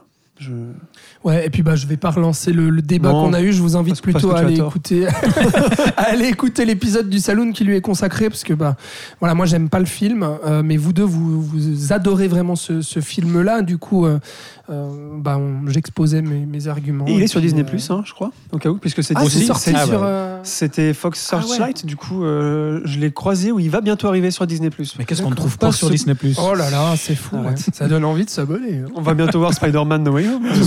sur Disney+. Sponsorisé ou quoi en parlant de Disney Plus, Oui. non rien à voir, quoique euh, je vais enchaîner en vous parlant du meilleur film de super-héros de l'année. Ça n'est pas un Marvel, surprise, ça n'est pas Venom 2, ça n'est pas la Snyder Cut, ça n'est même pas Wonder Woman 1984. Oh que tout le monde avait oublié. Mais dommage, hein. C'est The Suicide Squad de James Gunn, Yes. la fausse suite du machin de David Ayer. Euh, James Gunn que, que Warner avait récupéré à l'époque, euh, puisque euh, à, enfin, à l'époque du projet, du lancement du projet, Gunn avait été viré de Disney suite à un fameux scandale Twitter. Et donc euh, là, les petits gars de Warner s'étaient dit tiens, il avait cartonné euh, du côté de la concurrence avec ses Gardiens de la Galaxie, si on le débauchait. Et du coup, Gunn peut faire, euh, là, chez la Warner, tout ce qu'il pouvait pas faire chez Marvel. C'est-à-dire que là, le vrai film de sale gosse, euh, trash et impertinent qu'on nous vendait euh, à l'époque des Gardiens de la Galaxie, bah, il le réalise ici avec Suicide Squad. Dès le départ, il tue symboliquement le premier film de David Ayer de façon assez jouissive. Et il assume enfin le concept de la Suicide Squad. C'est-à-dire qu'enfin, on a des, vrais persos, de, des, des vrais personnages qui sont des super vilains, c'est-à-dire des, des salauds qui sont instables, violents, détestables ou en tout cas au minimum euh, ambigus. Mais en même temps, il arrive à les rendre attachants. C'est-à-dire qu'on a ce personnage de Paul Cadotman qui est vraiment dérangeant euh, avec euh, tout, tout son délire avec sa maman. Euh, le personnage de Peacemaker, John Cena, qui est vraiment inquiétant. Le personnage de Ratcatcher qui est vraiment attachante. Le personnage de King Shark, ce requin géant bouffeur d'hommes doublé, Doublé par par Stallone Sylvester. qui est un peu tout ça à la fois. Donc voilà, là on a vraiment les, les personnages qu'on attend et on assume aussi le concept dans le, dans le sens où c'est euh, tout, tout ce beau monde, c'est de la chair à canon, c'est-à-dire que tout peut arriver, euh, n'importe qui peut se faire désinguer euh, à, à n'importe quel moment et tout ça dans C'est un... ça qui est super ludique. Exactement, ouais, ludique, c'est, je pense que c'est le mot, parce qu'on a un vrai spectacle qui est drôle, ultra fun, avec ce final façon euh, Kaiju Ega où on, où on nous fout Génial, plein ça. la gueule. Et, Génial. et effectivement, on, on joue sur les attentes, on ose, voilà, des twists assez, assez inattendus, et, euh, et ça donne un, un truc effectivement très ludique, et la sensation assez rare euh, de voir un truc original dans le genre du film de super-héros. C'est pas, c'est pas tous les jours qu'on peut dire ça. Et Bah, donc, moi, euh, très belle surprise. hein. Je bah, crois qu'on était tous au- ah tout ouais, autant ouais. enthousiastes. On en a parlé dans, dans notre film, dans notre, dans notre film, dans Notre notre, émission tournée été. générale de- Mhm. des films de l'été. Euh, mais euh, je vais, je vais pas rajouter à ce que tu dis, si ce n'est qu'il est dans mon, dans mon top de l'année aussi, ce film, et que euh, je pense que c'est vraiment un des plus gros plaisirs que j'ai eu en salle cette année, vraiment. Euh, plaisir en fait de voir un genre cinématographique que j'affectionne, qui est celui du, super du film de super-héros, euh, retrouver un peu de, euh, de vivacité, d'envie de cinéma, de générosité, euh, de, de tout ça, de fun. surprise. quoi. Et de, ouais, de surprise, de plaisir, de tout ça. quoi. Et en fait, euh, c'est vraiment un genre, je trouve, euh, à cause justement de, de ce que fait Marvel et tout, qui a perdu énormément de ce que j'aimais tant chez lui, notamment avec la, trilogie Spider-Man de Rémi ou la trilogie Batman de Nolan euh, que j'affectionnais tant euh, dans les années 2000. Et là, vraiment, pour moi, ce film-là, c'était le sursaut, quoi. Où j'y croyais, mais j'y- crois plus, là, aux films de super-héros, et notamment bah, quand on a vu les Marveleries, ou bien même le Venom 2 que tu as, cité et tout. Je veux dire, il y a de quoi baisser les bras. Vraiment, il y a de quoi baisser les bras. Et ce film-là, j'y allais à reculons complet, quoi. J'avais vu là le trailer et tout. J'en ai rien à foutre de ce truc. Rien à foutre d'une suite de Suicide Squad. Le film d'ailleurs était une grosse merde. Donc, je m'en tapais le cul par terre. Et je suis allé quand même le voir, bah, comme toi, par sadisme. Et, euh, en fait, j'en suis ressorti avec la banane, quoi. Vraiment tellement, je me suis pris une, une claque visuelle en me disant, putain, on peut encore faire du cinéma avec le genre super-héroïque. Ça m'a fait un bien fou. Et on peut encore voir Idris Elba dans un rôle intéressant. Parce que ça faisait longtemps aussi que j'avais plus vu dans un rôle intéressant. Et moi, je voulais souligner l'écriture du, du- du personnage d'Harley Quinn, qui, est un personnage dans les comics excessivement intéressant, euh, qui, dans ses précédentes incarnations, euh, ben, c'était la même actrice, hein, Margot Robbie, euh, était assez décevante. Mais là, là, je trouve vraiment qu'elle a un rôle important dans le film et pas du tout con. Et, euh, Il y a et très une petite surprenant. intrigue parallèle avec ouais, elle. justement. vraiment, moi c'est ça qui m'a le plus surpris en dehors du fait que c'était super fun et jou- jou- jou- jouissif. Je trouvais que c'était cool d'enfin euh, filer quelque chose euh, euh, à mordre à, à Margot Robbie, qu'elle puisse faire quelque chose de ce personnage qu'elle incarne parce qu'elle a le contrat. Et euh, voilà. Et évidemment, puisque le film était super, les résultats box-office ont été décevants. Voilà. Ouais, putain. Mais, Pourtant, mais, il y mais avait- alors, tout- tout n'est pas perdu parce pourtant. que bah, c'est ça. Mais tout n'est pas perdu parce que alors le- une suite euh, avec Gunn aux commandes Ah n'est pas encore euh, confirmée, mais Il y a la euh, série. il a pu voilà, il a pu étendre. Il a écrit une série pendant le confinement. Il avait eu un peu de temps, donc euh, hop, on, on écrit une série sur euh, le personnage de Peacemaker, série qui débarque d'ailleurs ces jours euh, sur euh, sur HBO Max. Euh, moi, j'ai pas eu encore eu l'occasion de jeter un œil, mais, euh, Mais c'est c'est ce film-là qui était euh, en concurrence directe avec Fast and Furious. je me c'est bien possible. ouais. Donc Mhm. franchement, là, c'est le même public, quoi. Bah Donc oui, c'est, ouais. enfin, le sortir à ce moment-là, faut Non, être c'est débile. Hmm. Faut, faut- John Cena dans les deux. Mais ouais, ouais, non, mais n'importe quoi. Le, le- le studio, je sais pas. Non, donc voilà, on espère qu'il se refait un peu une, une deuxième vie euh, Mhm. en DVD Blu-ray. euh, ça peut être bien si ça, si ça permet de, voilà, de confirmer que les gens sont intéressés par cette veine-là et que ça vaut la peine de, de pro- de persister là-dedans. Enfin voilà. C'était donc une belle surprise de l'été et on va euh, rester dans le domaine du blockbuster en parlant du représentant du genre qui était sûrement le plus attendu de l'année. Mourir peut attendre de Kari Fukunaga, le dernier James Bond de Daniel Craig, euh, qui se sera fait désirer pendant quand même plus d'un an. Il était censé sortir euh, au printemps 2020. Il sera finalement dans les salles en automne 2021 et on était plutôt enthousiaste à l'époque et tu voulais du coup en remettre une couche, Alex. Oui, effectivement, parce que moi, c'est vraiment, euh, c'est vraiment un de mes gros coups de cœur de, de l'année. Euh, et j'ai presque, enfin, c'est pas, j'ai presque un peu honte de le dire parce que j'ai vraiment l'impression que tout le monde s'en fout de ce film. Quand on regarde un peu les rétrospectives de, de fin d'année, les tops, etc., euh, j'ai l'impression d'être le, d'être seul au monde à avoir tant aimé et tant plébiscité ce, ce James Bah, ces Bond. dernières années, je ne sais pas si les gens ont eu vraiment l'habitude de mettre des James Bond Ouais, dans, dans leur, ça, ouais. dans leur top. C'est Mm. peut-être ça le, Mais nous, on est le phénomène. Mais Nous, ouais, voilà, c'est ça. Non, mais On franchement, euh, effectivement, parce que euh, je parlais de plaisir au cinéma avec ce Side Squad, euh, ce No Time to Die, ça a été un vrai plaisir. déjà parce que j'étais remonté à bloc à la sortie de ce film-là, parce que notamment, on avait fait, je vous le rappelle, si vous les avez pas écoutés, toutes nos, tous nos épisodes Vodka Martini, qui était toute une longue série qui revenait sur toute la saga. Donc, je dis que j'étais remonté à bloc parce que je m'étais bouffé les 25 James Bond avant euh, Euh, Alors que Thibaut le fait une fois par an, ça. Oui. Euh, C'est ça. Deux et fois en par fait, euh, j'ai eu un double plaisir. Premier plaisir à voir que c'est un film qui dialogue avec la saga, à la manière de la plupart hein, des James Bond, presque tous d'ailleurs. Mais celui-là, je trouve, a une vraie réflexion euh, sur ce qu'a apporté la saga, la manière dont elle a Un évolué. peu comme Matrix, quoi. C'est ça. Et en plus de faire ça, et donc de nous livrer, je trouve, un grand spectacle bondien, comme euh, on n'en a pas vu euh, depuis, bah, depuis un moment maintenant. Euh, mais j'ai envie de dire de- depuis, depuis Skyfall, parce que Spectre était une, une- une réussite mitigée pour moi. Euh, là, enfin, je il y avait aussi plein d'idées de mise en scène là-dedans. Je veux dire, la scène d'ouverture en Italie, ou bien la scène dans la jungle avec la poursuite en bagnole, euh, la scène finale avec ce décor qui rappelle les décors de Ken Adam euh, à l'époque, dans les années 60 ou, ou- ou 70.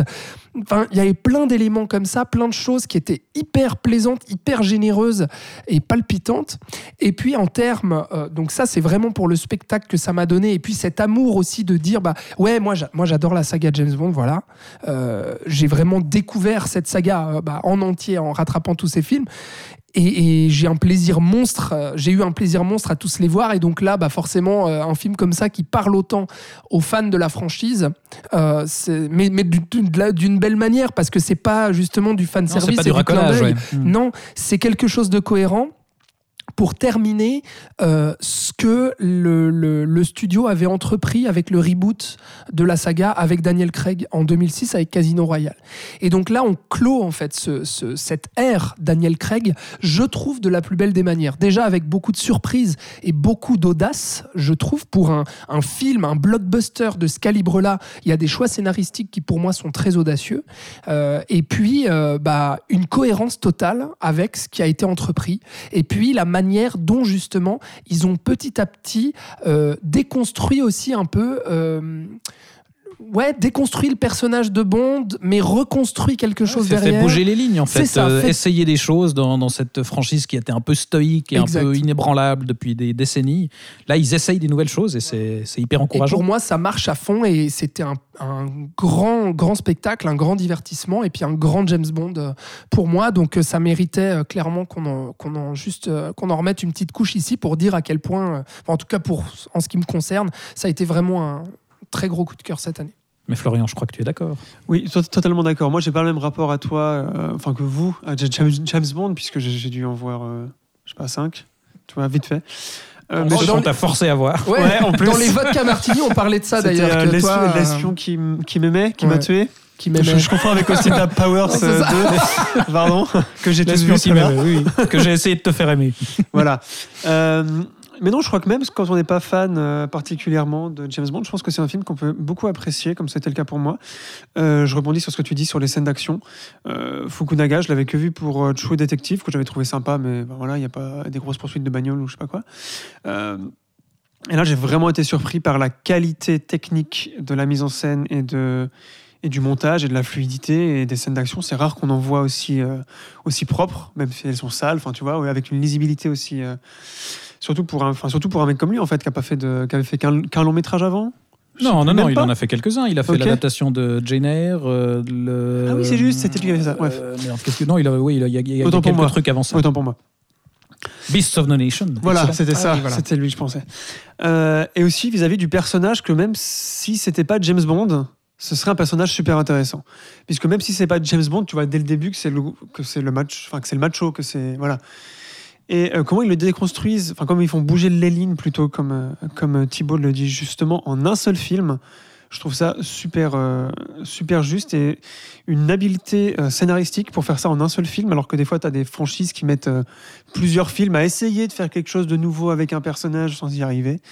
Voilà, je trouve qu'il y a un très bon équilibre et que le point peut-être, les deux points peut-être un peu négatifs, c'est le méchant qui passe un peu au second plan, du coup que je trouve un peu, ben, un peu classique pour un film de, pour un film de James Bond. Ah oui, j'ai quand même oublié de dire, c'est Ouais. vrai, pardon, mais que euh, le film a plein de défauts. Ouais, voilà. Euh, Que je reconnais euh, vraiment ouais. totalement. Et puis évidemment, Mais, euh, euh, Léa Seydoux qui ne, qui ne sait définitivement pas jouer ça, mais, oh, mais ça on le sait depuis c'est un certain méchant, temps. ça. Euh, non mais Non, son personnage a des problèmes, mais. pas que, hein, pas que Mais du coup, tout ça n'enlève Bref, rien. à- non, tout ça c'est vraiment de- de- des- des- des petits scories comparé euh, Ouais, je suis d'accord. à l'explosion qu'est euh, qu'est ce No Time to Die. Très bien. Donc, gros Voilà. coup de cœur euh, du Saloon cette année euh, que ce Mourir peut attendre. Et alors là, on va, on va revenir à, à du cinéma un peu plus sérieux, n'est-ce pas? Euh, Avec un film tout, tout droit sorti de Cannes. euh, euh, Tu trouves puisque- que c'est un film sérieux, toi? Enfin, sérieux dans l'idée. Non, je non, sais- ouais. sérieux dans Je son- sais même plus de quel film il s'agit. Ah, Un surprise, tout cas, puisque que c'est moi qui vais en parler. on a quand même ça deux films de Cannes dans notre euh, top. Hein, c'est pas rien. c'est- moi qui en parle Euh, dont un, non, c'est moi qui, qui Ah. enchaîne. Attends, att- attends ton tour, Florian.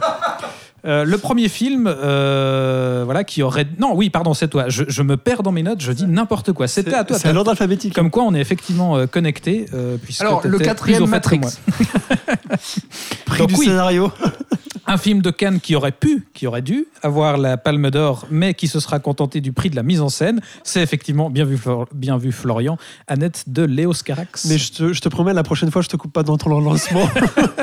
Non, mais là, t'aurais pu, du coup. Alors, Annette, oui.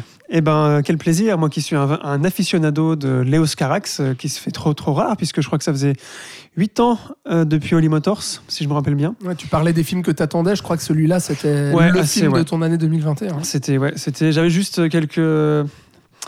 Quelques, comment est-ce qu'on dit ça? Quelques- J'anticipais un peu Cotillard. Mais des appréhensions. comme- appréhensions, merci, je ne trouvais plus le mot. Donc, Annette euh, de Léos Carax, une comédie musicale euh, où tout est chanté. Moi, déjà, c'est. Rien que sur le papier, que ce, soit Carax ou quelqu'un d'autre qui l'ait fait, je trouve ça super cool que tout soit chanté. Euh, donc voilà, super, super, avec les Sparks en plus à la musique qui font tout un album pour ça, un groupe que j'aime bien, qui avait déjà été utilisé dans Holly, Motors. Et on retrouve Carax pour moi qui est euh, le dernier romantique euh, du cinéma français ou le dernier romantique du cinéma tout court. Mais Ouh. non, mais tu vois, enfin, romantique dans le sens euh, littéraire du terme, c'est-à-dire euh, la poésie, le lyrisme, tout ce Mm. truc dramatique avec le rapport avec la mort, Enfin voilà, tout genre de trucs. À la Victor Hugo, si vous voulez. Je sais pas si vous voyez, ou si je suis trop intello, je ne sais pas. C'est toujours Quoi qu'il en soit, c'est le film qui m'a fait euh, le plus vibrer en salle. Je trouvais que c'était un film qu'il fallait voir en salle. La, première séquence où les personnages se présentent, enfin ils se présentent pas, mais tu as une espèce d'ouverture où euh, tout le cast euh, est face au public et chante et disent et chante ça va commencer, ça va être un film incroyable, il va y avoir de l'amour, de la violence, de la haine, tout ça. Euh, moi, ça me faisait vibrer complètement et tout le film est comme ça, même s'il y a des petits problèmes de rythme, je trouve dans la seconde partie. Mais euh, avoir une proposition aussi radicale euh, d'un point de vue visuel ou narratif ou même du jeu des acteurs est tellement rare au cinéma que les quelques défauts qu'il avait, c'est peut-être comme toi avec le Bond, ont, complètement été effacés par la proposition visuelle et musicale de ce film. L'histoire, je vais pas la rappeler là, mais je voulais parler de Adam Driver, qui, ça faisait déjà quelques années que je me disais que ce gars allait tout cartonner, qu'il allait devenir le meilleur acteur du monde, et je crois qu'il est en passe de l'être. Euh, Maintenant que les vieux commencent à l'être, enfin DiCaprio, enfin voilà, tout ce genre de gars qui étaient de la génération d'avant. Et dans ce film, il y a des scènes de stand-up euh, où il est, mais d'une physicalité, c'est incroyable. Déjà, c'est quelqu'un de très physique, je pense qu'on en reparlera dans The Last Duel. Il a des mains énormes, il a un visage, des cheveux longs, il a une carrure, mais. Et dans ce film, c'est juste incroyable. Et Léos Carax, euh, pour ces scènes, a filmé tout à l'arrache, parce que, ben. Il dit tu peux pas en fait euh, cadrer une puissance euh, de jeu comme celle d'Adam Driver. Et, euh, et je trouve que c'était juste moi c'est vraiment aussi ce qui m'a enfin voilà ce gars est hors du commun vraiment. Et il, en plus quand j'ai appris qu'il était coproducteur du film qu'il avait vraiment poussé à trouver des financements parce qu'il voulait que Carax fasse, fasse ce film ça m'a d'autant plus entre guillemets touché qu'un un acteur aussi connu que lui s'enquiert d'un petit auteur que maintenant, enfin pas petit auteur, mais enfin vous voyez ce que je veux dire, Carax c'est quand même assez rare. Euh, Alors qu'il était, je, crois pas que c'était lui au départ. Il me semble qu'il avait un autre duo, euh, Carax, à l'origine. Je, je me demande s'il n'y avait pas Rihanna et quelqu'un d'autre. Oui, c'est juste. Ouais, mais alors je me rappelle. Ouais. Je souviens, je sais plus qui était. alors le- heureusement que c'était l'acteur pas- masculin. tu vois. mais- Et, euh, et bref, toutes les idées qu'il met en place, par exemple la marionnette aussi, c'est quelque chose qui fonctionne très très Mm. bien. Enfin, disons qu'il il prend des partis pris euh, tellement radicaux et il y croit tellement dans sa manière de faire. Euh, je, trouve, je trouve que c'est un geste artistique extrêmement fort qui pourrait même être qui pourrait même lorgner aussi du côté des arts plastiques. Je trouve que c'est un film qui va au-delà du simple cinéma. Pour moi, c'est une œuvre assez totale, ce film, vraiment. Et, euh, et donc, oui, aussi, d'où ma, déception qu'il n'ait pas eu de palme à côté de Titan. Enfin, tu vois, vous comprenez, je pense. hein. Et euh, vu que moi, je suis très preneur de, ro- de romantisme euh, dans ce genre de, de, de ce- de ce genre d'acabit, j'ai vraiment été soufflé par ce film, euh, qui est dans mon top, évidemment. Voilà. Magnifique. Très bien. magnifique, Moi, je pense qu'il est aussi dans ton top à toi, Alex, a priori.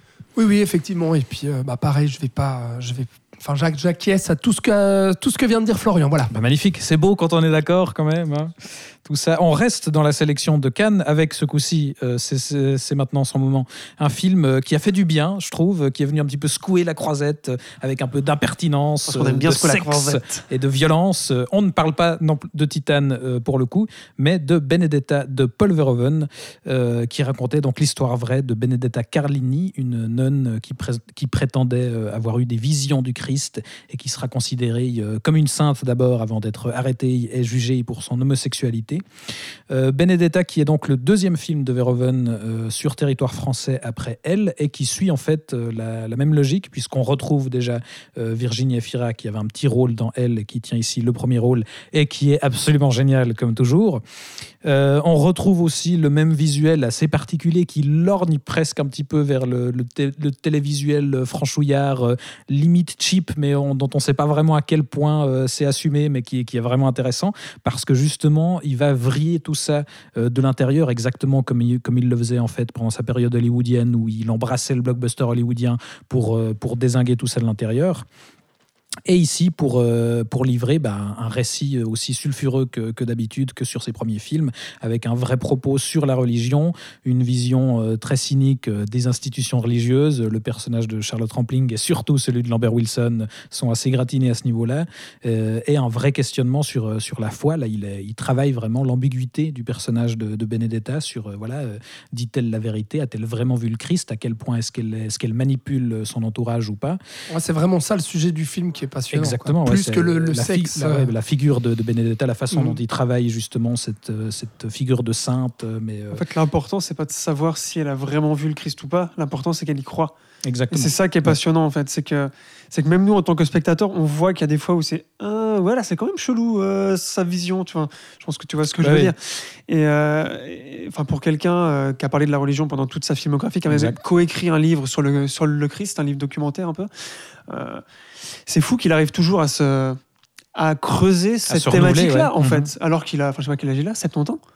Enfin il est, enfin tu vois, il est Ouais. quand même en fin de course quand même. Voilà, excuse-moi de t'avoir coupé. Non, non, mais c'est tout à fait juste. Effectivement, ouais, il est, c'est, c'est une thématique, euh, ouais, clairement, qu'il a déjà travaillé et dont il arrive à raconter euh, quelque chose de nouveau et, et- et à faire quelque chose qui est toujours aussi, euh, aussi subversif, mais aussi passionnant dans, dans ce que ça raconte. Et, et ouais, du coup, gros coup de cœur de Cannes. Je crois que tu es du même avis, Alex. Ouais, ouais, pareil. Et puis je vous renvoie à notre émission d'été. Parce qu'on a eu euh, l'occasion de développer un, un, grand, peu plus un que grand film de femmes aussi, Ouais, comme d'habitude encore avec Verhoeven. Ah mais moi, Voilà, oui, mais oui, c'est- vraiment, euh, vraiment très, très, très grand film qui a aussi grandi euh, au fil des, au fil des mois, quoi. Et notamment justement pour toutes ces questions religieuses, parce que oui, euh, pareil, c'est un film qui a des défauts. C'est un film comme tu dis, il y a, y a une petite patine un peu téléfilm français, franchouillard Oui, justement, comme ça. on ne sait jamais à quel point c'est un peu ironique cette utilisation. Exact, exact. Mais il y a un tel personnage, une telle écriture, et puis euh, c'est un film tellement perturbant aussi dans justement euh, sa manière de questionner la foi et tout. Euh, ouais, les, les- les thématiques qu'il aborde et tout, c'est c'est une proposition ultra radicale aussi. Euh, le- le- le- la manière dont Benedetta, euh, à un moment donné, euh, prend cette voix euh, hyper grave et rauque. L'exorciste. voilà, on a l'impression d'être dans l'exorciste et tout. Enfin, tout ça, c'est c'est des choses en fait vraiment qui m'ont percuté au cinéma, quoi. Où vraiment je m'en prenais dans la. Oh putain, ouais, d'accord. Donc euh, ouais, très grand a- film de, de l'année. Il y, a, il y a une autre chose qui t'a, enfin un autre film qui t'a percuté au cinéma cette année, et, et- et- et c'est ce- le, le film sur lequel on va terminer ce top du saloon. C'est un grand film de Ridley Scott qui redonnait espoir euh, même aux plus découragés par sa filmographie dont, dont je faisais partie. Euh, c'était pas House of Gucci, non. C'était le dernier duel qui est malheureusement passé euh, vraiment inaperçu en salle, et du coup, bah, on, on en a déjà parlé euh, dans, dans une émission de rattrapage il y a quelques temps, mais voilà, tu tenais Alex à, à en parler encore. Oui, bon, bah disons parce que ça figure euh, effectivement dans le, dans le top du saloon. euh, et puis bah maintenant que Florian l'a vu aussi. euh, Grâce à Disney+. qu'il- voilà, grâce à Disney parce que le film est sur Disney Et je, je vais, je vais y revenir d'ailleurs là-dessus, mais euh, grâce à ça, effectivement, bah tu te joins à nous, je pense, pour dire à quel point euh, c'est un grand film. Je vais te laisser plutôt toi parler parce que t'as pas eu l'occasion de le faire. Moi, c'est vrai que j'ai vraiment euh, exposé en long et en large mes arguments lors de notre émission d'automne. Euh, mais pour faire un résumé, c'est donc l'un des deux films de Ridley Scott sortis cette année avec House of Gucci. Et le gros problème, je trouve, c'est c'est que hum, toute la. Comment dire House of Gucci a bénéficié d'une promo énorme. Ça a été d'ailleurs un, un très bon succès, mais en même temps, la promo a été gigantesque parce que voilà, on mettait ça en avant comme le nouveau film à Oscar avec Lady Gaga, avec Adam Driver, avec un casting XXL, Jared Casting Leto 5, et- étoiles, sujet Exact. sulfureux. Exactement, sujet sulfureux, grand, grand réalisateur derrière la caméra, etc. Donc on a fait une promo de fou. Résultat, le film a marché. D'ailleurs, le, le- la stratégie de sortie à ce moment-là aussi était très bonne. Et euh, ce qui s'est passé avec ce, dernier duel, je, je reviens quand même un tout petit peu là-dessus parce que c'est vraiment très important. C'est que ce film a été produit à l'époque où euh, Fox n'appartenait pas encore à Disney. Puis, comme ça a été le cas d'ailleurs, c'est vrai qu'on aurait pu le dire ça dans le bilan 2021 de l'année aussi. C'est le nombre, et on va en reparler avec West Side Story aussi, le nombre de films Fox qui sont sortis là après le rachat de la Fox par Disney et qui se retrouvent bazardés comme ça dans la nature. Parce que Disney sait pas quoi en faire Exact. ou euh, ça, ça les embarrasse. Parce que ce sont des bons films, du coup ils savent pas quoi faire avec des bons films. Non, pauvres. mais ils, ils en voient pas le, le potentiel commercial, etc. Machin, bon, ils ont giclé le truc. Et là, je comprends pas. Je comprends pas. Le film a été un échec cuisant. On parle de seulement 30 millions de dollars de recettes dans le monde. Donc c'est un échec, mais immense, Euh, ce qui a valu euh, bah voilà pas mal d'interviews avec Ridley Scott ou Ben Affleck récemment aussi, voilà, où la presse leur disait mais comment vous vivez cet échec énorme? Parce que ce film-là a été euh, grandement porté aussi par le duo Ben Affleck, Matt Damon qui ont coécrit le, le script et porté aussi ensuite par Ridley Scott. Et euh, où euh, bah, notamment c'est Ben Affleck qui raconte bah oui cet échec euh, c'est énorme mais en même temps j'ai l'impression que ces films-là ont plus la place maintenant au cinéma pas un film qui s'adresse spécialement aux adolescents etc et puis les gens ne vont pas se déplacer pour un film comme ça. En revanche il a vu apparemment de, de ce que j'ai lu c'est que les scores sur Disney Plus seraient très bons. Et je pense que c'est lié au fait que le film a eu un marketing désastreux au niveau de la sortie, alors que quand même, on a un film au Moyen Âge par Monsieur Ridley Scott, qui a signé à l'époque quand même, on le rappelle, Gladiator et compagnie. Euh, je veux dire, il y, a une- il y a une promesse, une promesse pardon, de, de film chevaleresque et tout incroyable, avec un casting de ouf quand même. On parle de Matt Damon, Ben Affleck, Adam Driver, et puis la- cette, cette nouvelle actrice Jodie Comer aussi. Il y a un sujet percutant, sujet post-MeToo aussi, Voilà, qui qui, est, traite qui est- qui du est dans l'air du temps et qu'on aurait pu euh, vendre, comme c'est souvent le cas, de façon hyper racoleuse. Mais totalement. Attention, euh, c'est c'est les thématiques actuelles. Absolument. Donc on a grand cinéaste, grand sujet, grand casting. Moi je suis alors ok, je suis pas producteur, je travaille pas dans le marketing du cinéma, etc. Mais j'imagine quand même qu'il y avait un potentiel de dingue. Et notamment quand on voit les réactions de la presse. Le film a eu des excellentes critiques qui ont participé, je pense, au succès sur Disney+. Mais voilà, je vais pas revenir sur le film, je vais, laisser Florian en parler, mais, effectivement, c'est mon film préféré de l'année. Vous écouterez euh, ou réécouterez euh, ce qu'on en a dit ensemble, Thibaut, dans l'émission de, de- des films de l'automne, euh, où je disais pourquoi le, le film m'avait tant soufflé. Mais pour résumer, c'est que c'est une vraie promesse de cinéma, de tout ce que j'aime moi en fait dans le cinéma hollywoodien, dans le sens le plus noble du terme, quoi. Avec un script en béton, avec un casting hyper armé et puis hyper investi, et un cinéaste qu'on n'avait pas connu aussi virtuose depuis très longtemps et qui nous rappelle qu'est-ce que c'est de balancer des plans coup de poing dans la gueule, quoi. Et voilà. Donc euh, Florian. Es-tu Tu- aussi enthousiaste? Tu, oui, oui, tu parles d'Hollywood, mais euh, moi, c'est un film qui m'a clairement rappelé les films des années 90. Pour moi, j'ai revu Braveheart. Enfin, j'ai vu des films comme ça en fait en voyant Dallas Duel. Euh, D'une pour le côté visuel, je pense. Je suis pas allé me renseigner parce que j'ai. Enfin, vous avez bien compris qu'avec un enfant, j'ai pas le temps de. Ce Last Duel, je l'ai vu en quatre fois. hein. donc hein, sur mon, sur mon téléphone portable. Film de 2h45 quand même aussi, hein, faut le préciser. Ah ouais, c'est vrai. Oui, c'est vrai. Euh, je pense que énormément de scènes ont été filmées à la bougie. Je trouve que le- la gestion de l'éclairage et de la photographie est juste hallucinante. Ça m'étonne beaucoup de Ridley Scott. Enfin, pas qu'il ait fait des films moches avant, mais comme on disait avant, ça faisait allez, 20 ans qu'il n'avait pas fait un film. depuis Gladiator, en fait, qu'il n'avait pas touché un point aussi haut. Euh, la mise en scène aussi. Les, le rapport au Moyen-Âge, moi, c'est quelque chose qui m'a aussi beaucoup touché. C'est-à-dire qu'on n'est pas dans. euh, le Moyen Âge fantasmé par, Hollywood, comme il a pu l'être beaucoup. Moi, j'ai un peu aussi pensé à La chair et le sang, évidemment, euh, de Paul Verhoeven, puisqu'on en parlait avant. Euh, C'est-à-dire que c'est crade, en fait. Euh, Il, fait froid, il n'y a pas à manger, tout le monde se fait violer de tous les côtés. Quand, on, quand on met des pains à quelqu'un ou quand on fait un duel, bah, c'est crade, c'est sale. Quand on meurt, c'est dégueulasse. On meurt pas dans la gloire, je sais pas quoi. Euh, dans la scène finale, moi, elle m'a vraiment pris au trip pour ça. Vraiment au trip au sens. euh, voilà, ça faisait longtemps que j'avais pas vu un truc ouais. aussi Mm. viscéral. euh, voilà. Les, acte- enfin, ouais, les acteurs, bon, bah, je reviendrai pas sur Adam Driver, Euh, même si là, c'est pas le rôle principal, du coup, il est un peu. euh, voilà. Matt Damon, ça faisait longtemps que je l'avais plus vu comme ça. Vraiment habité par son rôle. En plus, c'est un rôle très, très en retenue, très intérieur, parce qu'il a beaucoup de hargne en lui, ce gars. Euh, ben Affleck, ben, il cabotine parce qu'il a un personnage de cabotin, mais il est juste, euh, il est juste excellent. Et euh, évidemment, cette modernité, mais affolante, dans un film quand même. J'ai trouvé que c'était un film qui, dans sa thématique, était très très lumineux et qui se passe quand même au Moyen Âge, en, anglais les Dark Ages, la période la plus sombre de toute l'histoire de l'humanité quand même. Enfin, à peu près. et j'ai trouvé cet équilibre en fait entre les deux euh, complètement fou. Encore une fois, je reviens sur le truc que vous avez dit, sur le fait qu'il n'y a pas eu de marketing post-MeToo, et heureusement, et le film ne le fait pas non plus, c'est-à-dire qu'il a l'intelligence de pas prendre un point de vue d'un personnage masculin pour raconter quelqu'un, pour raconter ce qui peut arriver à des femmes.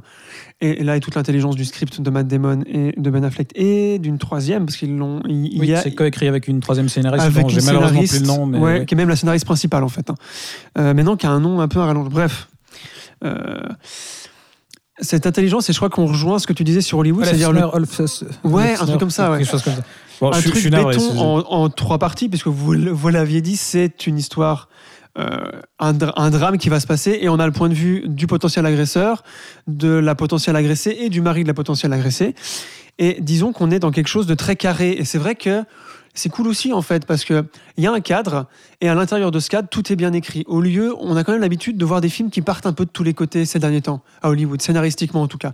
Et là, on est dans un truc tellement carré, mais qui veut pas dire qu'il n'est pas inventif ou pas euh, ou qui s'offre pas certaines lib- libertés en fait. Et il le fallait puisqu'entre les trois points de vue, il y a des rapports de, temps, il faut de la cohérence, etc. Euh, mais moi, cet équilibre entre les thématiques dont ça parle et de rappeler qu'en fait, bah, euh, les périodes d'avant étaient pires qu'aujourd'hui. Moi, c'est ça le message aussi c'est qu'aujourd'hui, ben oui, les, femmes sont maltraitées, ça c'est une évidence, mais que c'est les femmes ont jamais, comment dire ça, ont jamais été si bien traitées aujourd'hui qu'avant en fait. Et ils le présentent pas du tout comme une excuse hein, pour rien faire aujourd'hui. Mais euh, je trouve que la, subtilité du truc est, est incroyable et aussi euh, la relation entre le personnage de Matt Damon, donc euh, Jean de Carouge, si je me rappelle bien, et sa femme, je la trouve extrêmement touchante, surtout quand tu sais que c'est des mariages arrangés pour Ouais. le fric ou pour le, les le terres. final à ce niveau-là, il est. Et putain, ouais. Brillant. Mais, euh, fou là là. Voilà, voilà, voilà, moi, c'est vraiment, ça m'a énormément touché. J'avais l'impression de revoir les films de mon adolescence, en fait. Et ça m'a fait un bien fou parce que je me suis dit, putain, il y a encore des gens qui savent faire des vrais films à Hollywood. Et, euh, et voilà, c'est cool. Ça bah, ça m'a vraiment rappelé tout ça. hein. Et donc, Voilà. c'est Comment elle s'appelle? Nicole Olofsener. Voilà, bah, Voilà. désolé Voilà. à elle, c'est quand même Bonjour, important madame. de citer son nom Bonjour, parce qu'effectivement, excellent script. Excellent script. Donc oui, je rejoins tout ce que vous avez dit. Bah, magnifique. Bah, beau. Après avoir euh, remis une couche du coup sur les films dont on avait déjà vanté les mérites dans le saloon, on va parler de neuf films à côté desquels on est malheureusement passé, soit par manque de temps, soit parce qu'on les a loupés à l'époque. Dans tous les cas, on avait envie chacun de mettre en avant trois coups de cœur personnels. Et on va bah, commencer par toi, Florian. Garde Ah, je donc, garde euh, la parole, tout à fait, pour nous parler de À l'abordage de Guillaume Braque, qui est sorti, sauf erreur, au mois de juillet. Donc, Guillaume Braque est un réalisateur que j'apprécie tout particulièrement. Euh, J'avais vu ses précédents films, euh, Conte de juillet, Tonnerre, euh, La femme et l'avenir de l'homme, des choses comme ça. Je sais pas si vous avez vu, mais euh, les vrais Pas seront. du tout. Les vrais Oui, j'avais vu. Compte de juillet, moi. Ah, joli. Ah. J'avais bien aimé. Voilà, voilà. Un monsieur qui sait de quoi ça Ah, parle. oui. Moi, j'aime le grand cinéma, Oui, monsieur. Le grand cinéma français, s'il vous plaît. Surtout quand il parle de vacances. C'est Et ça. de camping, puisque ça va être le cas ici, avec euh, une histoire qui se déroule dans un camping, une histoire d'amour euh, de deux jeunes qui se sont rencontrés à Paris. Et le gars va être un petit peu, un petit peu collant et va descendre. euh, ça se passe dans le sud de la France pour un peu coller la fille qui va être un peu là. Non, mais mec, tu Tu fais lui quoi dis, on n'attend pas Patrick. euh, Voilà, ouais. exactement. Il est là d'ailleurs, il fait un caméo. non, je rigole.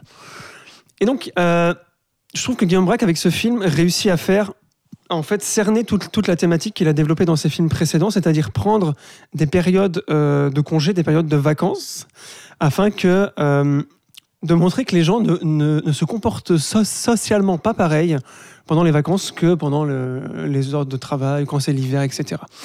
Euh, et on le voit ici, puisqu'il nous parle beaucoup de la beauté des, rencontres, puisqu'il va y avoir beaucoup euh, d'autres personnages qui se retrouvent un peu là par hasard, et finalement, c'est eux qui vont avoir des vraies histoires. Et il le fait d'une manière tellement juste, euh, tellement simple, et tellement belle, et tellement française aussi. C'est ça que j'ai beaucoup aimé dans ce film, c'est qu'il nous parle des vacances à la française un peu, donc le camping, encore une fois. Euh, Et là, il y a Laurent Ournac qui débarque. non, attends, j'ai perdu le début de ma phrase d'après, mais j'étais Mais c'est pas grave. Et donc pour moi, c'est un, un film qui m'a touché personnellement, puisque ayant grandi sur la côte atlantique, euh, j'allais en vacances en camping. J'ai travaillé plusieurs années dans un camping, donc si vous voulez, je vois très bien T'as fait ça, toi tout. Ouais, ouais. Ouais, je, je l'avais. On en les découvre tous les jours Ah sur les gens. hein, jours tout ça. Tu crois Monsieur connaître les gens Ouais. et puis en fait. C'était euh, mon premier travail quand j'avais ils ont 15, travaillé au 15 ans. Voilà, je faisais les saisons dans les campings. Au bord de mer. euh, T'étais. Gio, Non, je- gentil organisateur non, non, non, j'étais pas organisateur, Ah. j'étais laveur, je, je lavais Ah, euh, les choses des gens, ce qui n'était pas Mm. vraiment agréable. Bref, quoi qu'il en soit, j'avais un- je, je savais comment fonctionnait le microcosme du camping avec ses amourettes qui durent qu'un été, ses euh, amitiés qui durent qu'un été, qu'est-ce qu'on fait, on va à la plage, le, le fait qu'il n'y ait plus aucun horaire, que tout soit un peu remis à zéro, un petit peu que la vie peut, peut qu'on a une espèce d'illusion que la vie peut recommencer, puis que le travail, Paris, la ville, l'hiver, une la pluie, hors du temps. Voilà. Et, euh, et c'est un cinéaste que j'aime beaucoup pour ça. Et je trouve qu'avec ce film, il réussit à arriver à la quintessence de, de ces moments si particuliers en fait dans la vie euh, des gens, surtout des jeunes, puisque là on est avec des jeunes de 20, 21, 22 ans. Donc on est aussi sur la thématique de euh, l'amour adolescente, euh, etc., etc. Est-ce qu'il y a un côté presque documentaire aussi ou pas? Ben, tu poses cette question parce qu'il avait fait un documentaire sur Sergi Pontoise qu'on aurait dit de la fiction, en fait. Et non, je pense pas, en fait. Je, enfin, j'ai pas trouvé le côté documentaire. J'ai trouvé que ça faisait vrai, que lui avait très bien compris comment ça se passait et qu'il le retranscrivait très très bien, mais sa mise en scène n'était pas euh, genre c'était pas il y, a- il y a de la caméra portée, mais c'est pas le but qu'il y a de la caméra portée quand les émotions des personnages appellent à de la caméra portée, si, si tu veux. Euh, non, ça faisait plutôt chronique, ça faisait plutôt on est à côté des personnages, vraiment, d'où une empathie euh, encore plus. Et donc c'est un film qui m'a énormément touché. Euh, de ce point de vue-là. Et d'ailleurs, je crois qu'il est dans pas mal de tops. Je crois qu'il est dans celui des cahiers. Enfin, que la critique l'a aussi un peu euh, soutenu. Et en plus, il est sorti en juillet. C'était la meilleure période de ça. Donc voilà, un, J'avoue, j'avais pas du tout entendu parler du film avant il est, il est euh, de l'année. hein. Ouais, Ouais. En Suisse, il est sorti. Enfin, moi, je l'ai vu en Suisse au City Club à Lausanne. Ah oui. Euh, voilà. Plus vers l'automne, mais voilà. Voilà, bah, ça donne envie de le rattraper tout ça, Mhm. Alex. hein. Il est sur Mubi, au cas où. Ah ouais, UBI, qui est une, une plateforme de film intello. Enfin, Pas sur Disney+. non, il n'est pas sur Disney+. voilà. Très bien. Bah, merci pour ce, premier top. Moi, je vais enchaîner avec. euh, Alors, je précise, moi, j'ai retenu des films euh, qui sont pas des chefs-d'œuvre, hein, qu'on soit d'accord dès le départ, mais qui sont euh, des, des- films qui m'ont vraiment voilà, fait du bien cette année. Donc, j'ai fait une petite sélection. Films de genre qui font bien plaisir. Et on va commencer Avec avec. de petits films. De petits films. Non, mais voilà, tout à fait. On va commencer avec Boîte noire de Yann Gozlan, donc un film français qui est sorti en septembre euh, par chez nous.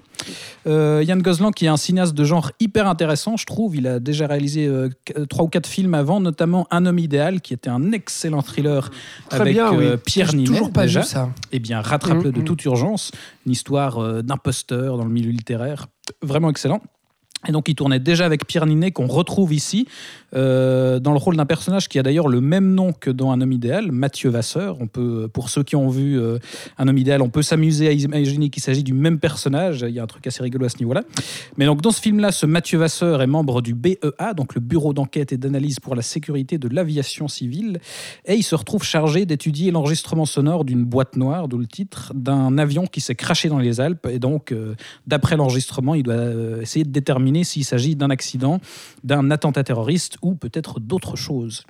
Et donc, on a affaire avec Boîte Noire à un, thriller ultra tendu, je trouve, qui, euh, qui explore un petit peu les, les arcanes de l'aviation civile, euh, qui nous montre un petit peu les, les enjeux qu'il y a autour, euh, les enjeux politiques, financiers, qu'il y a derrière tout ça, les pressions, les magouilles de certaines compagnies.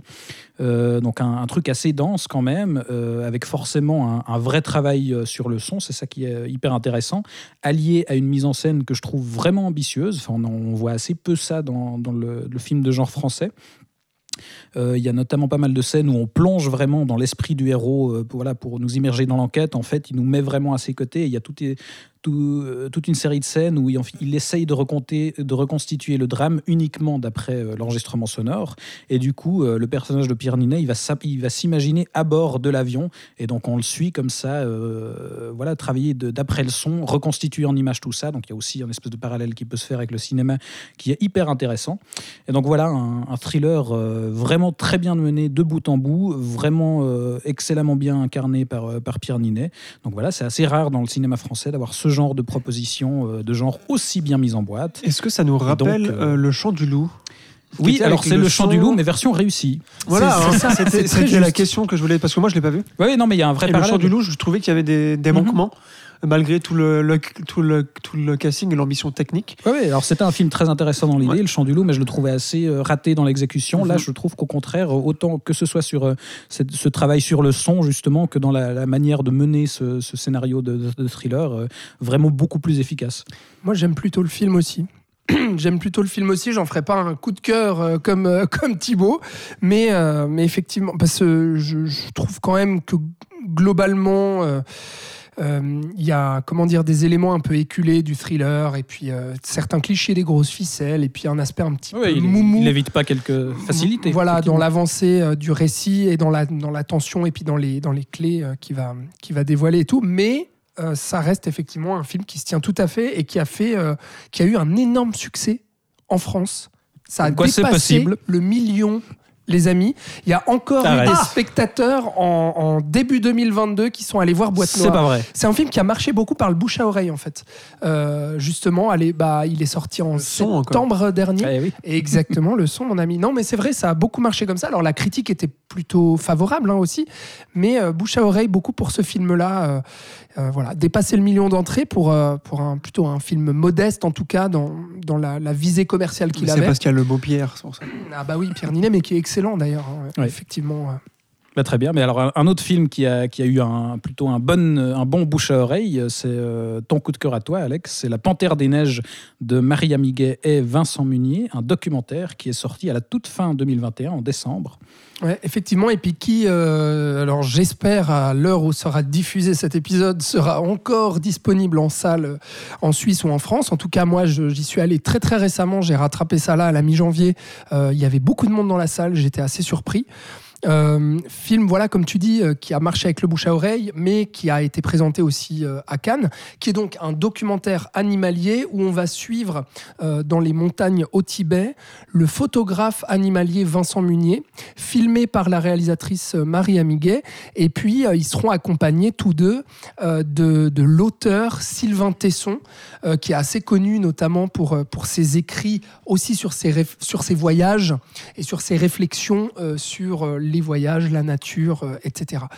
Et euh, le film donc euh, va suivre de manière très lente et contemplative vraiment le cheminement euh, intérieur de ces deux personnages qui vont errer pendant des heures et des jours et des jours et des semaines dans ces montagnes où vous l'imaginez à 5000 mètres d'altitude, eh bien c'est pas très confortable et il fait très froid euh, pour aller à la fois découvrir la faune euh, qui, qui habite ces montagnes, que, que ce soit euh, des yaks, que ce soit des loups, des renards, des lapins, etc. Et euh, ils sont à la recherche de cette panthère des neiges. Et ils vont passer des, des semaines à attendre que cette panthère des neiges se pointe, avec potentiellement la possibilité qu'elle ne se pointe jamais.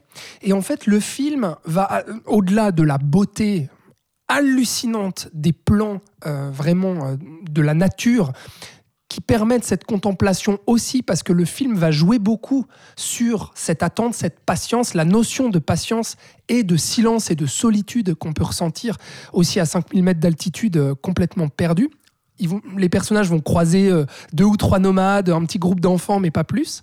Ils sont vraiment dans cette nature et ils nous invitent à la fois à travers ces silences, à travers la musique euh, absolument magnifique euh, de Warren Ellis et Nick Cave, qui est vraiment. Mais euh, écoutez ce score, il est incroyable et en plus avec la beauté de ces images naturelles, c'est encore plus fort, qui va nous inviter à la fois à la patience pour justement une récompense ou non, et c'est ça qui est très beau, c'est que même s'il y a cette possibilité-là qu'il n'y ait jamais de récompense, qu'il n'y ait jamais de contact avec cette panthère, le film va nous inviter à redéfinir notre regard et notre rapport à la nature.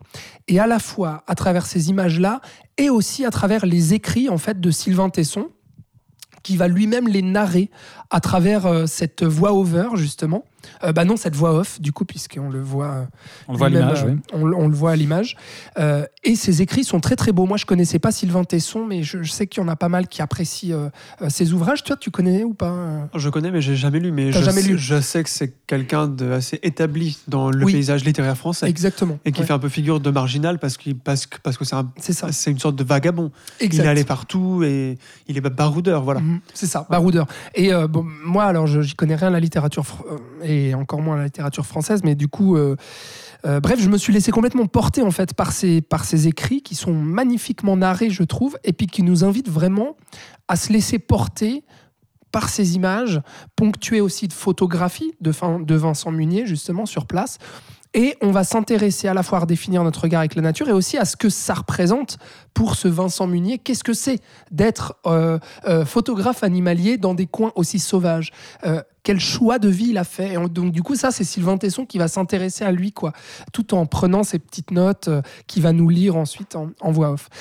Donc c'est vraiment un film magnifique pour, pour tout ça, quoi, que je vous invite à vraiment à voir, à rattraper et à voir au cinéma si c'est encore possible. Alors, et J'imagine que c'est un truc à voir sur, euh, sur ah, grand écran. là, vraiment, Mm. c'est parce que moi j'a- j'aime beaucoup hein, les documentaires animaliers. mais honnêtement, de cette qualité-là, de cette ampleur-là, euh, j'en ai vu que très peu. quoi. Euh, et donc, euh, voilà, il y, y a une vraie ampleur cinématographique au-delà du simple docu animalier qui m'a complètement transporté pour toutes les raisons que je viens d'évoquer. Ben, très bien, on va enchaîner en, en quittant le, le milieu de la nature sauvage et euh, du documentaire animalier pour euh, un tout autre univers, euh, Florian, celui du fitness et euh, des influenceurs, puisque tu voulais nous parler de Sweat de Magnus von Horn, un film polono-suédois, si je ne me trompe pas, Ouais. qui est sorti en salle en, en mai, apparemment, dans, Oui. très peu de salles. Mais, En mais Suisse, as- en tout cas, voir, en France, il n'est pas encore sorti. En France, il sort le 1er juin 2022. Ah, ben, donc pour amis français, français, euh, ouais. soyez prêts. Ouais. Ok, Ouais, ouais. Il est, je ok, pas, je pensais qu'il était sorti en France. En fait, Non, non. mais Enfin, en tout cas, sur IMDb, ils disent que c'est le 1er juin 2022. Ok. Euh, Et donc, voilà. Qu'est-ce que Sweat. c'est Donc oui, c'est vrai qu'on De quoi que pas- ça parle on que- pour- on Pourquoi bien rêver euh, plus opposé avec euh, le film d'Alex. Euh, Sweat, donc ça se passe en Pologne. C'est, euh, on va suivre une influenceuse qui est une motiveuse euh, de fitness, euh, cross fitness et tout. C'est-à-dire qu'elle fait des vidéos sur Instagram où elle dit alors aujourd'hui, ce matin, on va faire ça comme exercice, toc toc. Il y a plein de gens qui la suivent, surtout des femmes, pour être en forme, pour être tonique, pour euh, pour que les hommes veulent euh, coucher avec elle. En gros, elle évidemment. sa vie tourne beaucoup autour de ça, puisque c'est son travail, mais ce n'est que son travail. Et elle a évidemment une autre vie à côté. Le problème, c'est que, c'est d'ailleurs ce que questionne le film, c'est quelle est la dose de réalité dans ce qu'on voit dans les réseaux so- sociaux, quel est le nouveau type de célébrité que créent les réseaux, euh, et comment les gens réagissent à ça, que ce soit les gens qui suivent euh, ce genre de personnes ou les personnes elles-mêmes?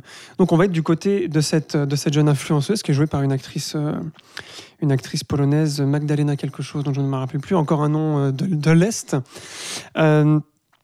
Absolument incroyable. C'est encore une fois la preuve que dans les cinémas locaux à travers le monde, il y a des grands comédiens et des grandes comédiennes partout. Euh, là, elle est vraiment incroyable. Elle est jeune en plus. C'est vraiment, c'est vraiment impressionnant.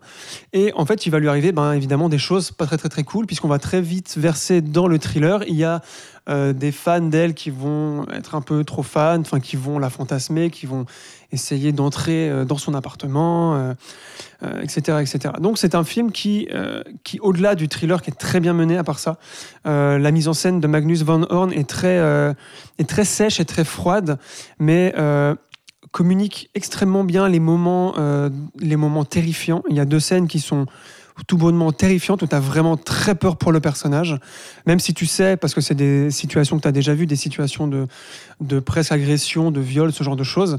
Euh, il a une manière très très très très extérieure, du coup ça rend la chose encore plus réelle et crédible, puisqu'il n'y a aucun point de vue qui est adopté à ce moment-là. C'est des choses qu'on voit trop rarement, souvent dans ce genre de scène, on se met soit du côté de l'agresseur, soit de l'agressé, et là je trouve qu'il y a quelque chose qui fonctionne très bien à ce niveau-là, et il va questionner donc le retour de l'humanité dans euh, de l'humanité et du respect les uns envers les autres euh, dans, dans cet isolement que les réseaux créent et où chacun se fait sa propre idée de qui est cette personne, qui est telle personne, etc. Euh, le tout, encore une fois, mêlé dans le thriller, ce qui fait que ça rend le film très très rythmé et on ne s'ennuie pas, euh, sans que ce soit euh, un essai euh, philosophico. euh, voilà.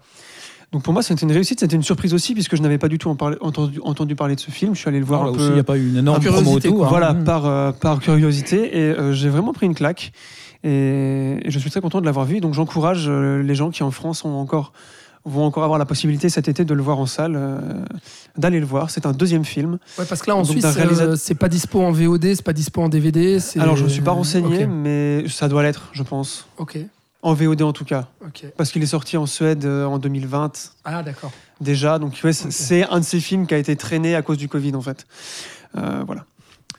Petit conseil donc. Eh ben, c'est noté. Moi, je vais un peu tricher pour, euh, pour le suivant, puisque je vais parler d'un film qui n'est malheureusement pas sorti chez nous en Suisse, mais qui est sorti euh, dans les salles françaises en septembre et qui euh, va sûrement débarquer un jour en, en DVD, VOD, et- etc. C'est The Night House, ou de son titre français, La proie du nombre, de David Bruckner. David Bruckner, qui est, je trouve, un, un des auteurs émergents du, du cinéma d'horreur les plus intéressants à l'heure actuelle. Il s'était déjà fait remarquer avec son premier long métrage, qui était Le Rituel, Euh, disponible sur Netflix. Je vous le recommande euh, si vous ne l'avez pas vu. Euh, le Rituel qui parlait de l'histoire de quatre amis qui partaient randonner en Suède pour rendre hommage au cinquième membre du groupe qui était décédé et qui se retrouvaient confrontés à un monstre assez impressionnant et hyper original dans son design. Et The Night House, c'est un peu bah, la suite logique parce qu'on part aussi d'une histoire de deuil, celui de Beth, qui est jouée par Rebecca Hall, qui est une enseignante sans histoire jusqu'au jour où son mari euh, se suicide sans aucune explication. Et donc, elle se retrouve euh, toute seule dans la grande maison, euh, dans la grande maison au bord du lac euh, qu'il avait construite pour eux. Et elle décide d'enquêter pour comprendre pourquoi son mari a tout d'un coup décidé de mettre fin à ses jours. Et à ce moment-là, ben, des choses étranges vont commencer à se passer dans la maison. Euh, comme le rituel, je trouve que c'est un film euh, dont les personnages sont vraiment hyper bien travaillés. C'est-à-dire que là, la psychologie de l'héroïne, elle est vraiment très fine dans son écriture. On prend vraiment le temps de développer son état émotionnel euh, à travers différentes interactions sociales qu'elle peut avoir. Il y a toute une scène au début où elle rencontre une maman d'élève, par exemple, et on va voilà, question- la confronter à, à ce deuil finalement. Une sortie au bar avec ses collègues aussi, où ils essayent un peu de la remuer, mais tu peux pas rester toute seule chez elle, etc. Donc voilà, à travers différentes scènes qui sont des, scènes de pur drame, euh, voilà, on construit vraiment un, parcours psychologique hyper cohérent. Et du coup, dès, le moment où on va faire apparaître du fantastique là-dedans, bah, ça marche d'autant mieux parce qu'il y a ce drame qui fonctionne déjà de base.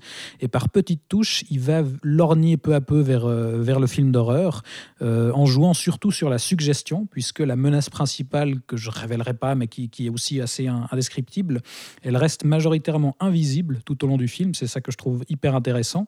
Euh, le, le monstre, entre guillemets, euh, du film, il est identifié que par des sons ou surtout des illusions d'optique. Il y a une idée dans le film que je trouve assez géniale, euh, qui est de faire se découper des silhouettes dans le décor, c'est-à-dire qu'il y a euh, des, meubles qui sont sculptés de telle façon que selon un certain angle, on voit tout d'un coup apparaître une silhouette, et c'est ça euh, l'effet horrifique.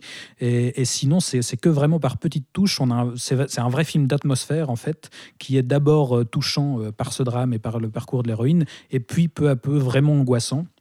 Et donc voilà, on a un film qui confirme, je trouve, que ce David Bruckner est un cinéaste à suivre, d'autant que euh, son prochain projet, on le connaît déjà, puisqu'il va s'attaquer au reboot de la saga Hellraiser, qui était euh, pas forcément une très bonne idée euh, dès le départ, parce que Hellraiser, maintenant, on en est au 10, 11e film, et il y en a déjà 9 de trop. Mais le savoir, lui, aux commandes, avec en plus le duo de scénaristes de The Night House, justement, Ben Collins et, Luc Pietrowski, bah, ça peut donner quelque chose d'intéressant. Je n'ai pas- pas vu le film, mais de la manière dont tu le décris, j'aimerais bien voir ce qu'il ferait d'une nouvelle de Lovecraft, ce monsieur. Aussi, ouais, alors je pense que ça pourrait être hyper intéressant, ça- effectivement. Ça me rappelle beaucoup l'univers Love- Lovecraftien, comme ça. Ouais, ouais, ce- les choses ce- que tu ne vois cette pas, menace font- invisible, ouais. effectivement. Bah, bah, sur Hellraiser, ça peut aussi donner quelque chose d'intéressant, du coup. je- mais bon, là, tu, là, les vois.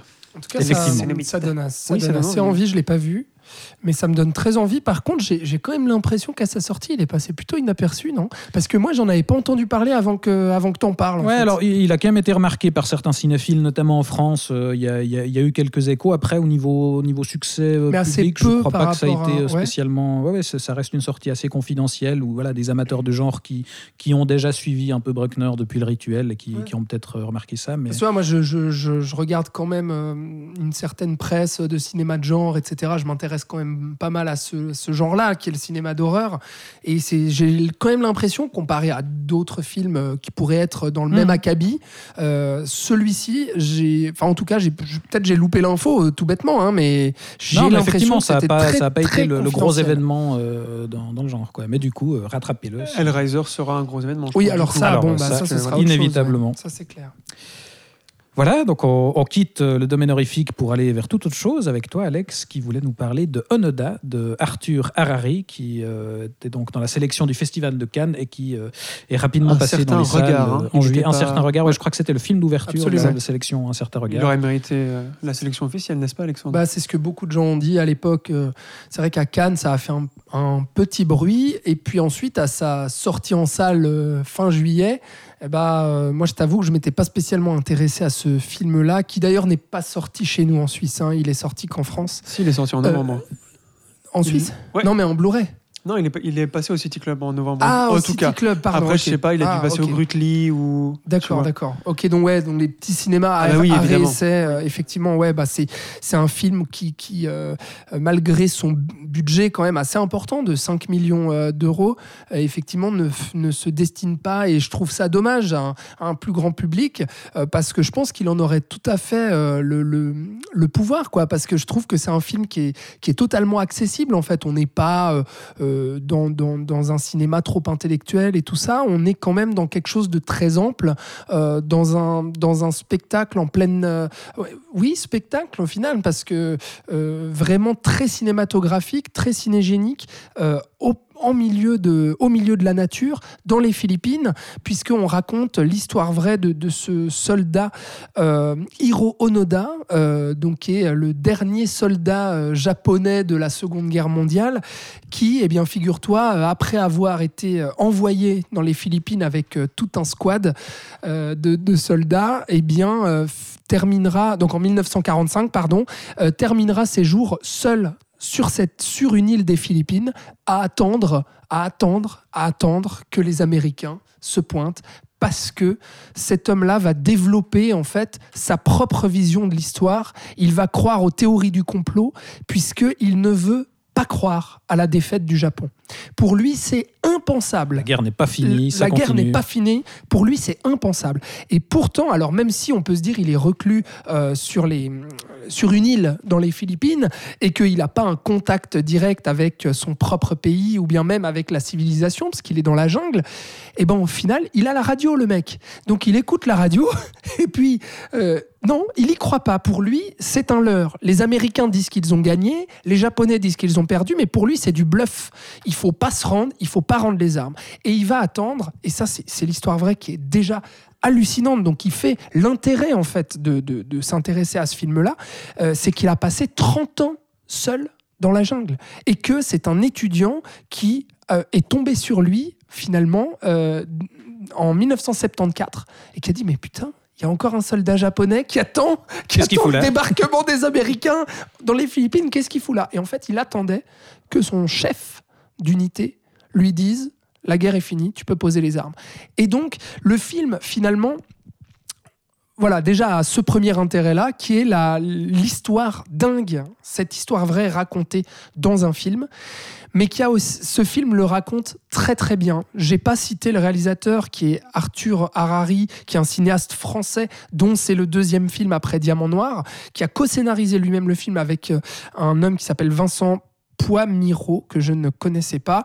Et euh, c'est une coproduction, du coup, je disais quand même un gros budget parce que c'est un film qui est, qui est, euh, bah voilà, qui a une certaine ampleur. Il y a un tournage en nature, etc.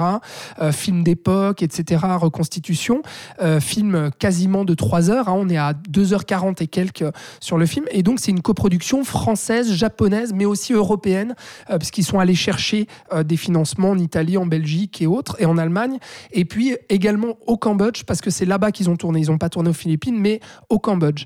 Et au-delà de la réussite, je trouve, de, de, de la manière de raconter cette histoire, de vraiment s'intéresser et coller au mental du personnage et d'essayer de vraiment comprendre la psyché du gars, de se dire mais comment c'est possible que cet homme-là ait survécu pendant 30 ans seul dans cette jungle avec cette auto-persuasion euh, à l'encontre justement de ce que lui disaient la radio et les journaux, de vraiment de se dire non, la guerre n'est pas finie, je vais tenir jusqu'au bout tant qu'on ne m'a pas dit de poser les armes. Ce qui s'appelle être têtu. Exactement. Ou et donc être japonais. oui, c'est ça. Et donc vraiment la psyché du bonhomme, je trouve, elle ressort très très bien. Et elle ressort notamment à travers euh, euh, la manière de, le- raconter, parce qu'il raconte 30 ans en 3 heures, en moins de 3 heures. Et il le fait brillamment parce que les ellipses sont très bien faites. Les enchaînements de, de moments de vie dans cette jungle sont très bien faits parce que ils vont nous raconter vraiment la manière dont, à la fois dont survivent ces soldats et la manière dont ils interagissent entre eux, la manière dont ils se comportent. Qu'est-ce qui se passe dans leur tête à ce moment-là où ils sont envoyés en pleine Seconde Guerre mondiale pour défendre le Japon face au débarquement probable des Américains? Et, euh, et ça, déjà, c'est- brillant dans son montage et dans ses ellipses, et aussi à travers cette mise en scène très ample, justement, la nature, on y est, on est plongé dedans. On a l'impression de d'être trempé par cette jungle euh, humide et, et, et pluvieuse, et puis surtout dangereuse aussi, parce qu'on ressent ça, on ressent le danger, on ressent la solitude. Et puis il y a des plans aussi magnifiques, justement euh, très naturels, avec cette photo qui est, qui est assez, euh, assez naturaliste aussi. Euh, c'est voilà, vraiment un film de, de cinéma avec une ampleur assez folle, au-delà de, de l'histoire qui elle-même l'est déjà. Florian, je crois que tu avais réussi à rattraper ce film finalement. J'ai temps, j'ai oui. malheureusement pas eu le temps, mais Alors, bah, je rejoins Alex sur tout ce qu'il dit. Évidemment, c'est un, c'est un chef-d'œuvre. Euh, moi, je voulais juste rajouter sur la mise en scène que tu parlais vis-à-vis de la psyché des personnages, que j'ai trouvé très très fort avec ce film, c'est qu'il euh, il ne tombe pas dans le piège euh, de prendre le point de vue du personnage. C'est-à-dire qu'on n'est pas genre euh, derrière lui, on- il n'y a pas des points, il n'y a pas des, il n'y a pas des plans en point de vue, en point de vue, en fait, tout bêtement. On est dans quelque chose de très extérieur. Je sais pas si tu te rappelles de ça. On est dans des plans toujours très très larges, rarement des gros plans. C'est pour ça que la nature est aussi présente, hein, parce que c'est aussi une, une des thématiques du film, c'est-à-dire que l'homme se, se fond dans la nature. C'est-à-dire c'est pour ça qu'à la fin, il a ce, enfin au début puis à la fin, parce que le début commence par la fin, là, il a ce gros camouflage quand il est vieux. Euh, et il arrive en fait à créer de l'empathie en restant à distance. Et c'est quelque chose de très difficile à faire, euh, qu'un réalisateur japonais euh, qui s'appelle Keiji euh, Miz- Mizoguchi, je ne sais pas si vous voyez, des, années 40-50, euh, avait presque inventé, enfin c'était lui l'expert de ça en fait, c'était de créer de l'empathie tout en restant presque le plus loin possible en fait de ces personnages, puisqu'on arrivait à appréhender le cadre dans lequel ils évoluaient aussi. Et je trouve que c'est ce que Arthur Harari arrive aussi à faire. Et pour un deuxième film, j'étais totalement bluffé par, ce, par ça. Et ça fonctionne complètement, puisque au lieu de nous dire quoi ressentir, ou qu'est-ce que lui ressent, il nous le montre. Ce qui, est, euh, ce qui fait les grands réalisateurs, je trouve, c'est de montrer et pas d'expliquer. George Miller le fait bien, Denis Villeneuve ne l'a pas compris, si vous voulez euh, des exemples un peu plus connus. Euh, et voilà, tu parlais de la photo aussi, que j'ai trouvé absolument hallucinante, naturaliste, comme tu l'as dit, c'est-à-dire que le travail est fait sur où ils ont tourné le Cambodge. Je ne savais pas d'ailleurs, mais euh, ça m'étonne pas vu que c'est un climat trop- tropical. C'est-à-dire qu'on dirait que l'image est presque une image vidéo. Finalement, les couleurs sont très con- contrastées. Le vert est très vert, le bleu du ciel est très bleu. le- Enfin, tu vois, tu vois ce que je veux dire. Euh, et du coup, la beauté ne vient, ne, ne vient pas du travail de la photo en tant que telle, mais du travail du cadre et du travail de comment inscrire le plan dans la nature qui nous environne, puisque la mise en scène, en fait, c'est la nature qui l'a qui qui qui l'a fait. Évidemment, il y a juste, ouais. des choix de cadre et de composition qui sont super beaux aussi, mais euh, ce que Harari et son frère, parce que c'est son frère, le chef-op, Tom Harari, euh, ont compris, c'est qu'il fallait laisser euh, la nature prendre la place dans ce film et presque dicter le- la mise en scène du film. Et, euh, et voilà, pour un deuxième film, je suis complètement bluffé, vraiment. euh. Et oui, ils sont allés chercher partout. Quand tu vois le premier carton au tout début du film, tu as toute la liste de toutes les, les aides gouvernementales Oui, qu'ils oui, ont eues. oui. Puis t'es là, ah ouais. Et fou, puis c'est un film à perte, hein, parce qu'il fait pas, c'est pas du tout un. Ouais, mais c'est un film un qui va, succès, qui va euh. entre guillemets peut-être marquer l'histoire, dont on se rappellera, j'en suis sûr, dans 10 ans en tout cas. Ouais, Euh, j'espère. Parce que, parce que voilà, c'est vraiment impressionnant et, euh, et l'émotion fonctionne aussi. Mhm. Voilà, malgré tout, puisqu'il c'est vrai qu'il est souvent tout seul. Ouais, ouais, ouais, c'est ça. Et, et je voulais juste préciser ça justement euh, quand j'ai dit ouais, euh, alors bon, ça pourrait être euh, pour un plus grand public quand même. Non, bon, je, suis- je suis quand même conscient que c'est un film de quasiment trois heures en japonais, donc je suis quand même conscient du truc. Mais ce que je veux dire, Il y a c'est eu une que version française. hein. Il y a eu une version oui, oui, doublée bien sûr, française il y a quand eu même. une hein. version doublée française. Mais mais, mais ce que je veux dire par là, c'est que les quasi trois heures, on les voit pas passer. Et en fait, on est dans un récit qui est quand même palpitant. Euh, et et C'est un fi- quand quand même. même un film de guerre et ça devient Voilà. un western après. Exactement. Puisque Tout les fait. Indiens sont les Philippins Ouais. et euh, ils pourraient être n'importe où. Et moi, j'ai beaucoup des pensé dans évidemment. cette manière de raconter comment euh, vivent des soldats dans la jungle et tout. J'ai pensé à Full Metal Jacket ou à Il faut sauver le soldat Ryan Ou à Apocalypse. Now ou Moi, la ligne rouge. La Ligne Rouge. Effectivement. Et je trouve que ce film-là peut tout à fait s'inscrire dans la lignée, bah voilà, de ces de ces films populaires là, quoi. Voilà. Bon, bah, vous donnez bien envie. En tout cas, moi, j'ai malheureusement pas eu le temps de rattraper ce film, mais euh, je, je vais tâcher de le faire Au dès lieu d'aller voir ce Space Jam 2. Bah, tu vois, chacun ses priorités. Euh, on reste euh, dans, au Japon, euh, et dans les films de 3 heures, avec toi, Florian, qui voulait nous parler 2h59. de, autant pour moi, de Drive My Car de Ryusuke Hamaguchi, qui est sorti en décembre par chez nous. Ce bon vieux Ryusuke. J'étais super content de voir ce film parce qu'encore une fois, je fonctionne beaucoup au réalisateur. C'est un réalisateur dont j'avais découvert euh, plusieurs films il y a quelques années qui m'avait déjà énormément bluffé avec un film qui était sorti il y a deux ans, trois ans qui s'appelait Asako 1 et 2, qui n'est qu'un film, hein, mais qui est coupé en deux. Et j'avais découvert un de ses autres films euh, qui s'appelait Happy Hours. En français, c'était Senses, qui durait 5 heures, 5 heures et demie. C'est quelqu'un qui aime faire des films euh, à la temporalité assez ample. Et j'avais été totalement ravagé, en fait, par l'écriture de ces personnages qui sont d'une justesse euh, et d'une vérité euh, complètement folle. Et, euh, et c'est quelque chose qui se retrouve ici. Donc un film de 3 heures, c'est pas un film long pour lui, j'ai l'impression. Et on retrouve donc ce concept de prendre le, temps de. Et c'est quelque chose que qu'on voit évidemment pas assez, puisqu'on est encore une fois dans le, dans le divertissement. Et là, sur les 3 heures, par exemple, l'introduction, c'est-à-dire le, le, la narration post pré-générique. Et je me rappelle plus exactement, Thibaut, tu me diras, mais je pense que c'est qu'il y a 30 une demi-heure ou minutes. quelque chose Ouais, comme ça. voilà. ouais. Puis quand le générique arrive, on est là. Ah oui, donc ça c'était juste l'intro pour comprendre début, ouais. ce qui va se passer après. Alors que les, les 30 premières minutes étaient en soi déjà quelque chose de super carré et cohérent et euh, qui qui avait une, une finesse aussi dans la mise en scène assez, euh, assez incroyable. Et donc on va suivre euh, l'histoire, j'en ai pas parlé. C'est une adaptation hein, de, de Murakami. voilà, c'est une nouvelle de Murakami qui s'appelle Des hommes sans femmes, mais que euh, Hamaguchi a beaucoup remanié, c'est-à-dire qu'on retrouve vraiment l'idée de base, mais après il est allé euh, un petit peu plus loin, not- notamment dans tout ce travail avec le personnage principal qui est un metteur en scène et acteur de théâtre, et qui va aller euh, à Hiroshima pour pour bah, monter une scène dans le cadre d'une résidence euh, de metteur en scène pour un festival. Le titre du film est très important puisque euh, en fait il utilise euh, les trajets qu'il a entre son auberge et euh, le centre de théâtre à Hiroshima pour répéter ses, textes. Encore une preuve que Hamaguchi aime prendre son temps, que les trajets sont importants dans ce qu'on fait dans la, la vie. Et, il va faire rencontrer ce personnage qui a donc été blessé, qui a eu une blessure sentimentale quand même extrêmement forte, même une double blessure. C'est assez hardcore ce qui lui arrive dans cette fameuse première demi- demi-heure. On va voir essayer de se reconstruire euh, en rencontrant, avec une rencontre inattendue, qui est donc euh, cette personne qui va conduire sa voiture, qui est une voiture de collection à laquelle il tient beaucoup, d'où le titre Drive My Car. Euh, bah, il est obligé d'avoir un chauffeur pour des raisons d'assurance du festival, bref.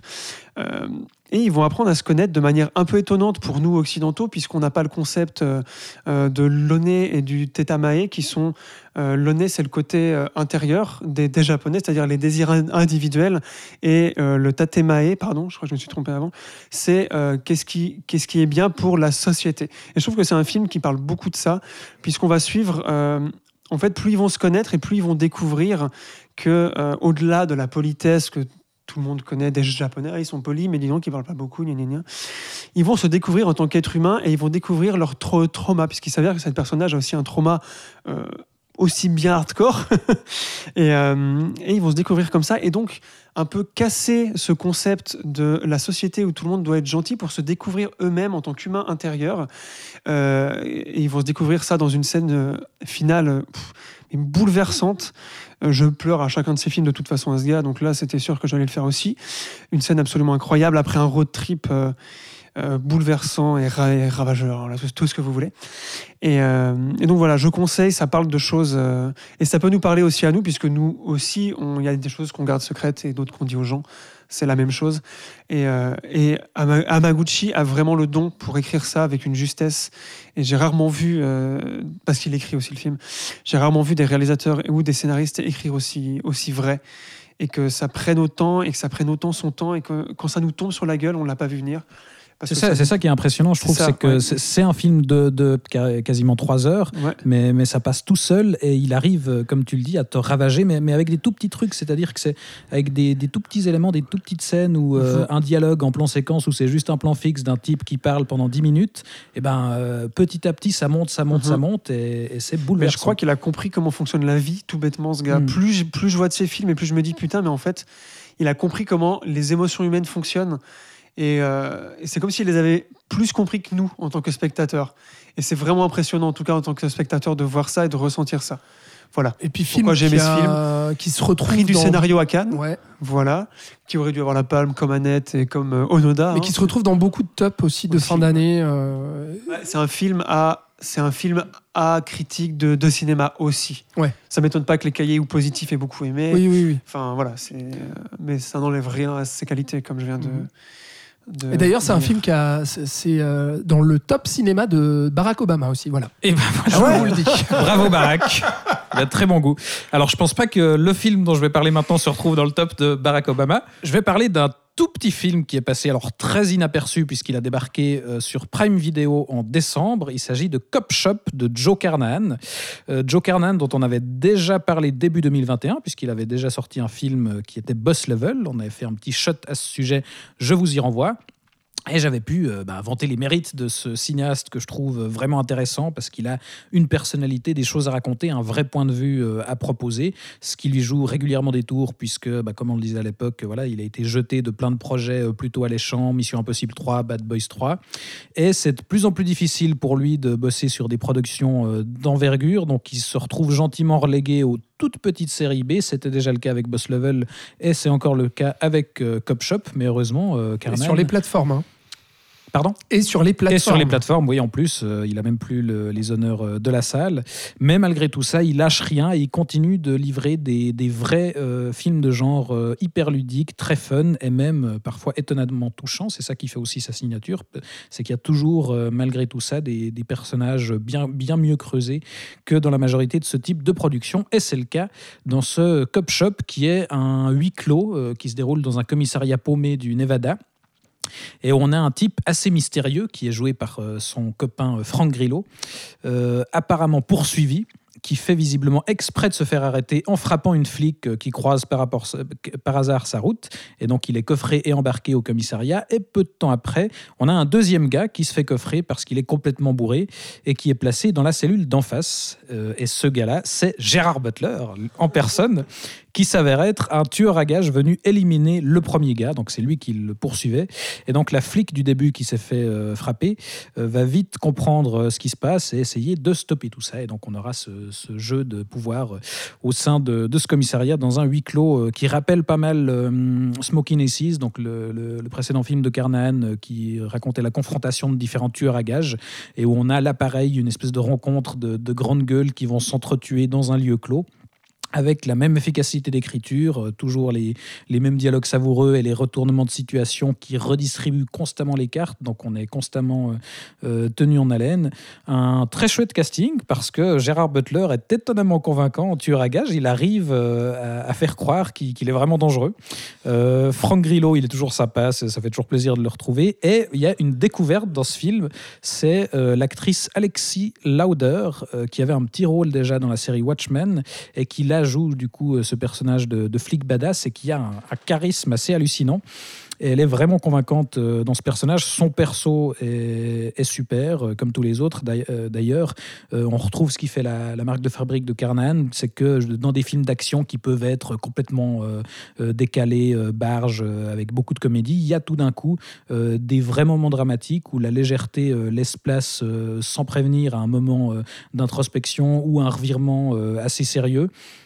Et donc, euh, on a des ruptures de ton qui sont euh, toujours assez, euh, ouais, assez inattendues et qui, qui là aussi, participent à, maintenir en haleine. Alors, la dernière partie tire un peu en longueur et puis la, résolution, elle est un, petit peu décevante par rapport à ce qui est mis en place. Mais globalement, ce Cup Shop, ça reste un, un très chouette petit thriller d'action, très réjouissant. Donc voilà, c'est pour ça que je voulais le placer. Encore une fois, c'est pas un chef-d'œuvre, mais c'est un film que j'ai vu cette année et qui m'a fait très plaisir. Et, ce genre de petites propositions bien mises en boîte, bah, moi j'en redemande. C'est aussi ça le cinéma. Hein. C'est pas. c'est- c'est- se c'est- justifie. Non, mais tu vois, C'est pas que Onoda et Drive c'est My pas Car, que les, hein. les grands films et les, les palmes d'or, les, les drames de 3 heures. hein, C'est C'est aussi Joe c'est aussi les trucs qui envoient du bois puis qui, qui sont fun, quoi, tout simplement. Bah ouais. Non mais heureusement que t'es là. Ben oui, il en faut bien. Merci. Merci. Et alors. Des films qui envoient du bois, mais qui sont longs et qui sont des chefs-d'œuvre. Euh, bah, tu vas nous en parler, Alex, puisqu'on va terminer avec euh, le Oh, on dernier va film tous en parler. On de va nos top personnels, absolument. C'est West Side Story de Steven Spielberg, euh, qui est sorti en salle en décembre et qui est euh, le film de l'année, disons-le. Hein Oui, oui, oui, oui, oui absolument. Bah, juste après l'As Duel pour moi, voilà. Eh oui. Ça se discute. Mais non, mais effectivement, là justement, un film que j'attendais, euh, que j'attendais oui et non, que j'attendais beaucoup parce que Steven Spielberg, et puis euh, bah, on a consacré quand même un long format à Steven Spielberg euh, en huit coups euh, à la fin de l'année 2021. Je vous y renvoie si vous ne l'avez pas encore écouté, où on a pu tous euh, crier notre amour pour, pour Steven Spielberg, et puis bah, moi y compris, et j'attendais forcément son retour parce que j'ai adoré même ses derniers films. Ready Player One pour moi était, était un chef-d'œuvre, donc voilà. oui, j'attendais ça. Et euh, d'un autre côté, bah, remake de West Side Story, il y avait de quoi déjà craindre un peu euh, de se dire est-ce que véritablement c'est pertinent de reprendre un, enfin de faire un remake d'un film qui remake et nouvelle adaptation de la comédie musicale, on est un peu entre deux. C'est vrai. Tu fais bien de le, préciser, effectivement, mais euh, quand même, deuxième adaptation après celle de, Robert Wise en 1961, qui euh, est considéré comme un chef-d'œuvre intouchable, film aux 10 Oscars, euh, Radmaré au box-office, surtout américain. C'est un film, nous ici, oui, euh, quand même dans notre culture ici euh, occidentale, mais c'est vraiment West Side Story, c'est vraiment, ça fait partie de la culture américaine. Je pense que c'est quelque chose que nous on peut pas vraiment saisir ici. Non, même si là tu dis euh, America, I feel pretty, enfin tout le monde sait de quoi il s'agit, quoi. Je pense effectivement, mais là-bas c'est vraiment quelque chose, et c'est ce qui fait justement que ce West Side Story a été de Spielberg. Hein, euh, a été euh, lui aussi autant plébiscité là aux Golden Globes et puis ça ça m'étonnerait pas euh, qu'il le soit aussi aux Oscars. Alors aux Golden Globes, on peut quand même le dire, il a reçu le Golden Globe de, meilleure comédie musicale et aussi deux Golden Globes pour ses actrices. Rachel Zegler, donc qui est une une newcomer, enfin une, une, nouvelle actrice, une, une, révélation en tout cas dans, dans ce film-là, qui incarne eh bien le, personnage principal, qui a reçu le Golden Globe. Et puis, pardon, Ariana DeBose aussi, qui, euh, incarne Anita euh, dans le film. Voilà. Euh, tout ça pour dire que donc moi, je, oui, pardon, je me perds un petit peu. il est tard. que moi, j'ai pas spécialement un rapport particulier à West Side Story de Robert Wise. C'est un film qui, malgré plusieurs visions, me laisse toujours très tiède. Quoi. Je pense que c'est la musique de, de, Leonard Bernstein qui, qui me fait pas grand chose peut-être. Et puis la manière de filmer aussi de Robert Wise, euh, malgré euh, des décors, des costumes euh, assez fabuleux. Et puis le casting aussi, qui me laisse très froid. Ici, je trouve le casting génial, mais vraiment, Excellent, ils sont tous mmh. excellents. Et on a aussi Ansel Elgort dans, le, dans le rôle principal. Et de cette relecture de Roméo et Juliette, remise au goût du jour, et en même temps hommage aussi au, cinéma euh, et, à l'âge d'or des comédies musicales, cette version de Spielberg, qui moi m'enthousiasme. Oui, parce qu'il ne transpose pas non plus l'histoire dans l'époque actuelle, ça reste euh, une histoire qui se passe dans les années 60. Effectivement, tout à fait. Et euh, c'est un film que, que j'ai adoré parce que justement, j'y retrouve à la fois la virtuosité de Spielberg, à la fois à l'heure où on est dans le recyclage, dans le remake et tout, on pouvait craindre justement de se dire mais qu'est-ce qu'on va foutre un remake de West Side Story? Mais qu'est-ce qu'on va faire avec ça? Qu'est-ce qu'on va raconter? Pourquoi pas proposer quelque chose de neuf? Bah, Grâce à Spielberg, non seulement on a un vrai spectacle de cinéma qu'on n'a pas vu euh, depuis, euh, depuis assez longtemps, enfin des chorégraphies mises en scène comme ça, des mouvements de caméra qui rentrent et qui sortent dans les appartements, des plans séquences euh, lors de scènes de danse, et puis l'émotion aussi. Parce que moi, ce que je trouve hallucinant dans ce, dans ce film de Spielberg, au-delà de la vivacité qu'il a justement en tant que cinéaste à se réapproprier ce, ce, ce, chef-d'œuvre du cinéma et à arriver à en faire quelque chose aujourd'hui, moi, c'est ça aussi qui me bluffe, euh, et euh, refaire aussi certaines scènes à sa manière, ben moi, ce qui me touche, c'est l'émotion du film. C'est qu'à la fois, j'ai l'impression de me retrouver dans un film quelque part d'un autre temps, en fait, d'un temps passé, d'un hommage à un certain cinéma que je trouve euh, assez bouleversant. Et aussi ce premier degré-là qui se perd énormément aujourd'hui dans une société, et notamment euh, au niveau de, la culture cinématographique, euh, où on use beaucoup de second degré de cynisme. Coucou Marvel là de retrouver cette simplicité, ce premier degré et le fait de se dire bah ouais, on est en 2021 et au milieu de tous ces Marvel, moi en fait, je vais pas faire des petites blagues. En fait, je vais faire une la tragédie qu'est ce film là. On a le droit d'oser croire à son histoire, à ses personnages. C'est ça, cette relecture de Roméo et Juliette et on va nous faire croire, Spielberg va nous faire croire au coup de foudre. En 2021. Là où ça ne se fait plus, parce qu'on dit, bah non, on peut pas tomber amoureux en cinq minutes de quelqu'un. Et ben là, à travers une scène, la scène de bal justement, qui est revisitée aussi, parce que on va pas se retrouver avec euh, euh, le, la, comment dire, la rencontre amoureuse ne va pas se produire au milieu des gens, mais C'est ça, dans le Robert derrière. Wise, on virait presque dans le fantastique où les lumières s'éteignaient, ils étaient Exact. au milieu de la salle. Et là, c'est derrière justement une, euh, bah, un- une paroi. Une, Ils sont derrière les- gradins, en fait. Derrière les Les gradins. gradins, ouais, exactement. Ils décalent la scène Et, littéralement. et puis euh, une scène magnifique. Enfin, franchement, je, je vais, je vais essayer de pas trop m'étaler parce que je pourrais en dire des, des heures, mais, mais voilà, ça, c'est un film qui m'a fait énormément de bien pour, euh, pour tout ça. J'ai, j'ai envie de vous laisser parler aussi, peut-être. euh. Florian, West Side Story. Alors, euh, je suis beaucoup moins enthousiaste euh, qu'Alex. Euh, je n'ai pas, pas aimé le film, je ne l'ai pas trouvé incroyable non plus. Je reconnais que la mise en scène est assez folle, est assez, assez incroyable. Ça faisait longtemps qu'on n'avait pas vu Spielberg aussi, aussi habité, ça c'est sûr.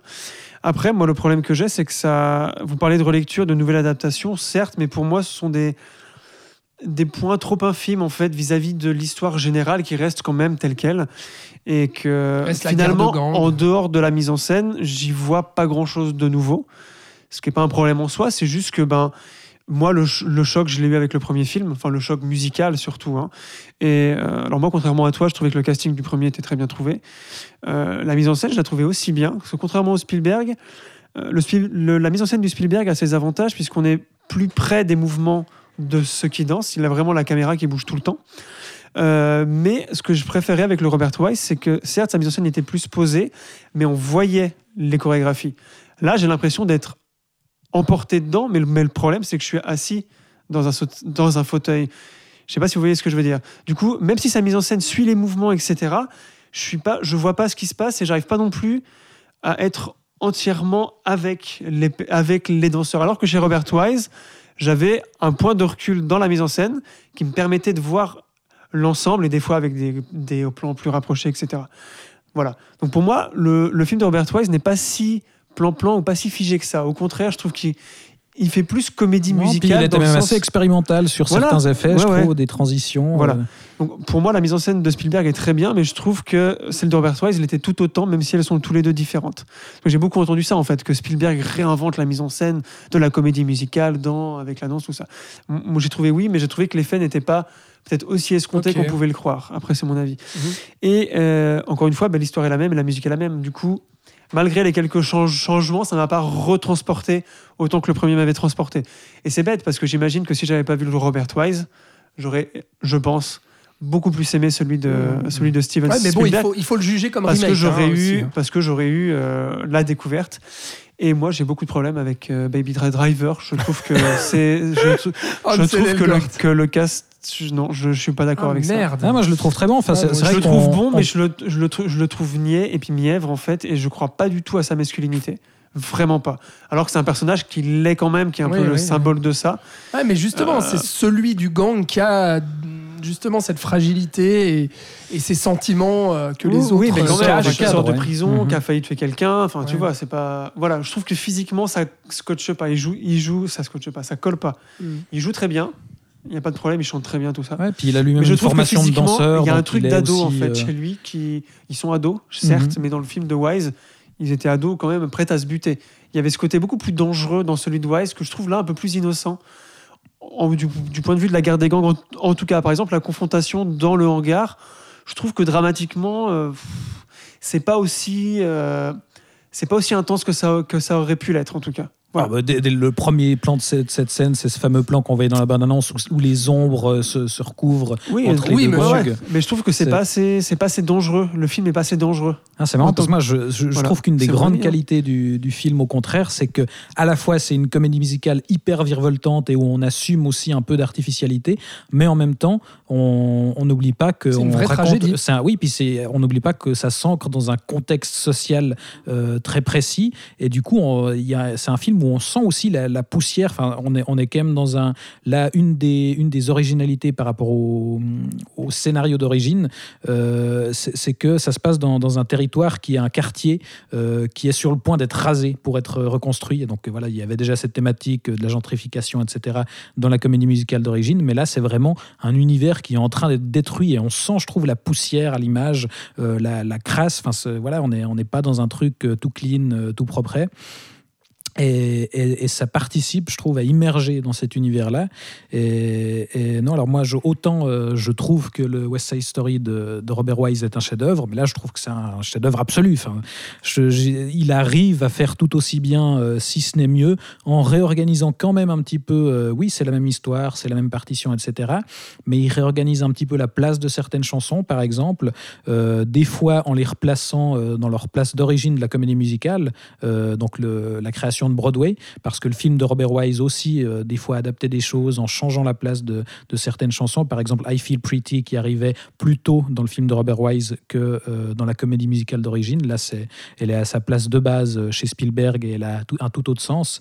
Et c'est ça que je trouve intéressant, c'est qu'il change aussi un peu le sens parfois. La chanson Cool Boy, là, il en fait toute une scène chorégraphique avec cet échange du, flingue qui n'est pas du tout présent dans, dans, le, dans, le, livret de base.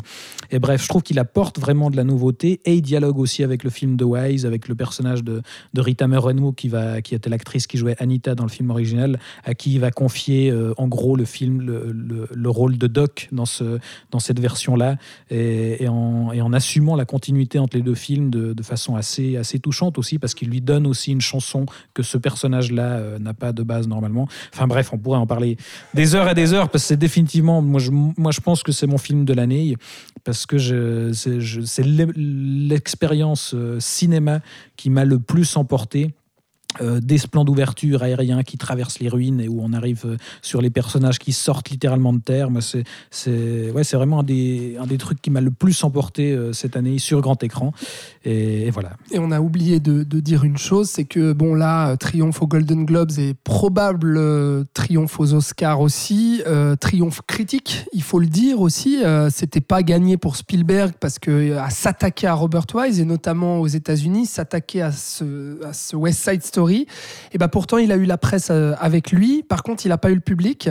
Et on revient à ce qu'on disait déjà avec les films Fox sacrifiés par Disney. Ben voilà, ce West Side Story Spielberg en fait partie. Et il faut quand même noter que euh, alors bon, son exploitation n'est pas encore totalement terminée, mais euh, il n'a même pas remboursé son budget de 100 millions de dollars. Donc c'est aussi un échec assez cuisant euh, au box-office mondial. et c'est, bah voilà, c'est très dommage. Enfin, un de plus quoi, parmi tous ceux-là qu'on a cités. Encore un, oui. je crois que bah, on plébiscite des films qui font pas beaucoup d'entrées, les gars. Bah oui. Bah, écoutez, là, il est encore en salle par chez nous, donc euh, allez le voir, allez le revoir. Euh, ah oui, c'est encore un peu. Salle, oui, il y a, ah bah encore quelques séances, donc euh, profitez-en. Il faut, faut, que faut faire en sorte que ce film, voilà, se marche un minimum, quoi. Il faut qu'il fasse un deux quand même, parce que bon. parce que alors là, la scène post-générique, hein, Est-ce que ça marchera sur Disney Plus? Ça, ah, bah ça peut-être qu'il aura une seconde vie hein. sur la plateforme. Je sais pas, parce que moi j'ai quand même l'impression que c'est du film vraiment pour grand écran, bah oui, alors ça, bien sûr. et que le public aussi. Hein. Oui, oui, c'est vrai. Alors que Last Duel marche mieux sur Disney Plus qu'en salle. écoutez, on verra. En tout cas, chef d'œuvre. Voilà ce qui conclut notre notre petit tour d'horizon des, coups de cœur personnels. Maintenant qu'on a fait le tour de ce qui nous a plu et moins plu en 2021, on peut, se tourner, on peut tourner la page et regarder vers l'avenir, vers 2022. Une année qui s'annonce pas forcément plus stable et pas qu'au niveau du cinéma, mais a priori euh, quand même aussi intéressante euh, du côté des sorties, puisque si tout va bien, il devrait y avoir des belles choses sur les écrans. Alors histoire de se quitter quand même sur une note d'espoir, on va faire un petit tour des attentes de chacun pour cette année. Alex, quels, euh, quels sont les films les projets que, que tu attends avec impatience pour 2022 alors, c'est vrai que je suis pas au... Enfin, je n'ai pas la liste sous les yeux. Je me souviens plus exactement ce qui sort cette année ou plus tard, ou quels sont les, cinéastes que j'affectionne qui vont sortir leur projet cette année. Mais de mémoire, euh, je vais pas être très original, mais voilà, si j'ai ma plus grosse attente, honnêtement, c'est Avatar 2. Ouais, qui devrait débarquer que- en fin d'année si tout va bien. Putain, on l'attend depuis un moment. Ah, il se sera fait désirer, lui, hein. il se sera fait Le désirer. dernier James Bond d'à côté, c'est Peanuts. Oui, oui, exactement. Donc, oui, j'ai envie de citer ça parce que vraiment, ça fait très très longtemps que je l'attends. Euh, dans les films un peu plus proches de nous, euh, moi, il y a le, le Batman de Matt Reeves Ouais. avec Robert Pattinson en Batman euh, qui sort là au mois de mars, début du mois d'ailleurs. Donc, c'est très proche. Je l'attends, mais avec une impatience Comme le Messi. dingue, mais vraiment. On est pareil. Euh, après, le film de Scorsese, le film de, de Del Toro, euh, Pinocchio de, de Del Oui, Toro. alors, année particulière, il y aura deux Pinocchio cette année. A Del Toro. le Pinocchio, euh, en film d'animation co-réalisé par euh, Del Toro et je ne sais plus quel cinéaste, Ouais. et le Pinocchio de Zemeckis, qui sera là Ouais. du coup une adaptation live-action du, euh, du dessin animé Disney. Là, j'ai un peu plus euh, peur, malgré mon affection pour Zemeckis. Mm. Ces dernières années, il, voilà, il nous a quand même pas trop réjouis. Euh, et puis, j'en profite juste pour placer, mais on fera un épisode bientôt, qu'il y a aussi le, le- un autre Del Toro Oui. qui sort là, euh, bah, là ou qui est déjà sorti peut-être à l'heure où vous écoutez cet épisode, qui est euh, The Nightmare Alley avec Bradley Cooper, Kate Blanchett, Rooney Mara. Euh, c'est super, voilà, foncez euh, voir ça, on vous en dira un peu plus très prochainement. Euh, sinon, qu'est-ce qu'il y a Le Top Gun Maverick quand même. Absolument. Euh, je je l'attends un peu. Euh, ouais, après, je te laisse dérouler le. Oui, bah, puisqu'on est, puisqu'on est dans les Tom Cruise, il, y a- il devrait y avoir enfin euh, Mission Impossible 7. Ah oui, c'est ju- oui. Moi, en, c'est en gros juste. fan de l'ami Tom, euh, j'a- j'attends ça avec euh, plutôt d'impatience. Dans les grosses franchises, sinon, bah, tu citais Bat- The Batman, il y aura plusieurs autres projets de la Warner et d'ici avec The Flash qui devrait enfin nous Ouf. débarrasser des, des Snyderies et Ouais. rebooter tout ça en ramenant en plus Michael Keaton dans l'équation. On ne sait pas exactement ce que ça va donner, mais à voir Aquaman 2. Oui. Aquaman oui. 2, quand même. Hein oui. oui. le James poulpe qui joue de la batterie. On attend quand même ça. Euh, on l'a cité, euh, le nouveau euh, Spider-Man Across the Spider-Verse, Ouais, ouais, bien partie sûr. 1, Le dessin puisque animé. ce sera en Non. deux parties. Mhm. Donc Ça, oui, ça nouveau film d'animation Spider-Man qu'on attend. Est-ce qu'on est quand même curieux de, du Doctor Strange de Sam Raimi? Non.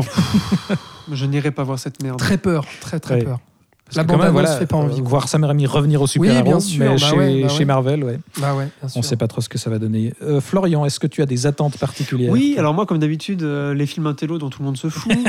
Euh, non, mais alors. à part moi, les cahiers du cinéma. des, euh, oui, c'est vrai. Heureusement qu'ils sont là quand même. Le nouveau film de Michael Bay. Ambulance. Ah oui, Voilà. je l'attends bien celui-là. Ça a l'air super. C'est pas un remake de La tombeau ouvert euh, de, de On pourrait croire, ouais. Non, alors moi, euh, ça va être le nouveau Dave Eggers euh, qui s'appelle The Northman. Robert Eggers. Robert Eggers, Ouais. Dave Eggers c'est un écrivain, autant pour moi. Mais ils sont oui, peut-être euh, peut-être de la même famille, qui sait. C'est le Robert, ouais. Donc le réalisateur qui avait fait The Witch avec euh, Anna Taylor-Joy. Merci. Putain, pour une fois qu'on est Bravo, Pas mal. bravo. et qui avait fait euh, The Lighthouse il y a deux ans avec Willem Dafoe, ce trip halluciné euh, sur, euh, sur deux personnes gardiens de phare, qui, voilà, Willem Dafoe et Robert Pattinson, Ouais. le futur Batman. Mhm. Euh, donc très hâte de celui-là, surtout que ça va être avec du viking. J'aime bien les films avec des vikings. Voilà, ça, c'est c'est dit, c'est C'est avoué. bah, c'est toujours appréciable. Euh, J'attends aussi le nouveau Andrew Dominique. Euh, non, mais t'es fou. alors, pourquoi? Oh, mais, c'est- c'est- mais il a fait que de la merde celui-là. T'es un fou, toi? Andrew Dominique. The Assassination of J- J- J- J.C. James Ah, mais ça, by j'ai the pas vu ça, Coward. pardon. voilà. Ah ouais. Alors voilà, donc tu regardes ça Pardon. et tu te tais. Mais j'ai vu sa grosse daube avec Brad Pitt là. Non, c'était bien ça. Où où les- où il y a des gars qui font que de parler dans une voiture Ouais. pendant une heure et demie. Non, c'était cool. Cosmopolis? Non, ça c'est d'ailleurs j'attends le Cronenberg et j'allais y venir. Là, ça va être un biopic sur Marilyn Monroe où Marilyn Monroe Ah. est jouée par Anna de Ar- Armas. Ah. Voilà, là ça Ah, tout de suite, hein Et c'est Ah. adapté d'un très bon roman de euh, Joyce Carol Oates, euh, prix. Nobel de littérature, euh, éc- écrivaine américaine euh, célèbre. Donc voilà, moi ça m'intéresse. Marilyn Monroe est un mythe qu'on ne peut que redécouvrir puisqu'il y a beaucoup de mystères autour de sa mort et de sa vie aussi. Euh, le Cronenberg, dont on n'a pas trop d'infos encore, à part, Crimes of the à Future. part, voilà, à ouais. part le casting et tout. J'ai pas Mhm. vu d'affiche, pas de date de sortie précise, donc voilà. Mais je sais qu'il va sortir. Mhm. Pareil pour le Malik, euh, Side of the, the Way of the Wind, donc euh, un, un truc biblique. Ouais. Quelle, quelle surprise, j'ai envie de dire. Mais c'est un Malik avec, avec Casso, avec donc Mathieu Kassovitz, Mathias Schoenaerts et d'autres Rylance. gens, Mark Ah ouais, Rylance, qui joue. Qui joue Satan. Satan Non. Eh oui. Ah bah alors là, je suis Aura-t-il curieux, des je suis curieux hein, cette histoire. Et puis, et puis voilà, en gros, il y a, il y a sûrement beaucoup de films qu'on oublie évidemment, mais euh, Oui, oui, bah, bah, tu citais euh, Voilà. Marilyn, il y, aura un autre euh, biopic oui, sur star. euh, Spencer sur, qui sort tout bientôt. Alors Non, c'est pas ça que t'allais dire. Oui, oui, Pardon. non, mais alors il y aura aussi un Elvis réalisé Oui, par Baz Luhrmann. Bien sûr. Personnellement, je, Je- déteste oui. ce cinéaste. Ah, moi, j'adore. mais Moi, j'adore. T'as pas, pas vu The Get Down, c'est pour ça. c'est peut-être ça. Non, mais j'y vais. Du coup, Elvis par Baz Je Luhrmann. m'en toi, fous d'Elvis, mais Baz. Luhrmann, je, je vais. J'ai j'ai hâte d'ailleurs de Je son vais. retour. Quoi.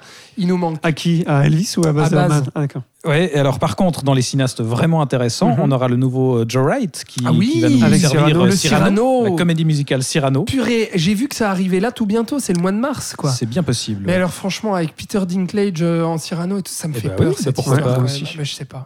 Ah bah écoute, moi je, je reste très curieux. Sinon, dans les, dans les projets de cinéastes, on a tout bientôt, euh, mais ce sera peut-être déjà en ligne d'ailleurs, mais euh, Big Bug, le nouveau Jean-Pierre Jeunet Ah oui, qui sort oui, sur oui. Netflix. Oui. Ça donne envie. à voir ça. ce que ça donne. euh, Si, si, ça Ça donne fait envie. depuis combien de temps qu'il a pas fait un bon film, lui? Non Ok, peut-être. C'est vrai. Amélie Poulain Ouais. Encore Oui, c'est par contre, euh, voilà. Alors on est moins dans les projets d'auteur, mais voilà, il y aura, on, on en a cité déjà quelques-unes, mais des, des grosses franchises euh, qui vont revenir avec. euh, Les Tuches 5. avec des épisodes. non, On n'a pas parlé des Tuches Tuches 4. 4. ouais. Oh, Oh, c'était pas faut tout réenregistrer, je suis désolé. On les a oubliés. Ni non, de mais qu'est-ce qu'on a encore et toujours et, qu'est-ce qu'on a toujours fait, au tous fait au bon bon Dieu, oui, effectivement. Non, moi j'étais moins dans les comédies françaises, mais plus dans les gros machins américains. On aura les Animaux Fantastiques 3. Je ne sais pas si quelqu'un dans le monde attend ce Non, tout le film. monde s'en fout. Voilà, Jurassic World 3. Oh, yes. Là aussi, Qui ne c'est sait qui pas. fait ça Et puis, bah, j'en parlais dans, dans mes coups de cœur, mais on aura euh, le reboot de la saga Hellraiser. Moi, vu le cinéaste, je suis quand même euh, curieux. Voilà. Nous verrons. Surtout que, le, surtout que le reboot de Candyman n'était pas terrible. Moi j'ai Voilà. peur. Et puis, petite mention aussi, on aura deux films Pixar, Alerte Ah, Rouge et oui. Buzz l'éclair. Ah oui. Alerte Rouge qui sort sur Disney Plus directement. Ils sortent Oui. tous sur Disney Plus maintenant, visiblement. Non, directement. non, non. Buzz l'éclair, je suis pas sûr qu'il ait droit à la salle. Oui, quand si, même. si, si. Il y a des affiches dans les cinémas. Ah bah très bien. Très bien. Bah, on verra ce que ça donne. Les gens Bah, n'iront pas. On est un peu curieux J'ai quand très même. très peur de tout ça. hein. Ouais, on verra. Eh bah écoute, l'avenir nous le dira. En tout cas, plein de, plein de belles choses euh, en perspective, euh, du bon et du moins bon comme d'habitude, euh, forcément.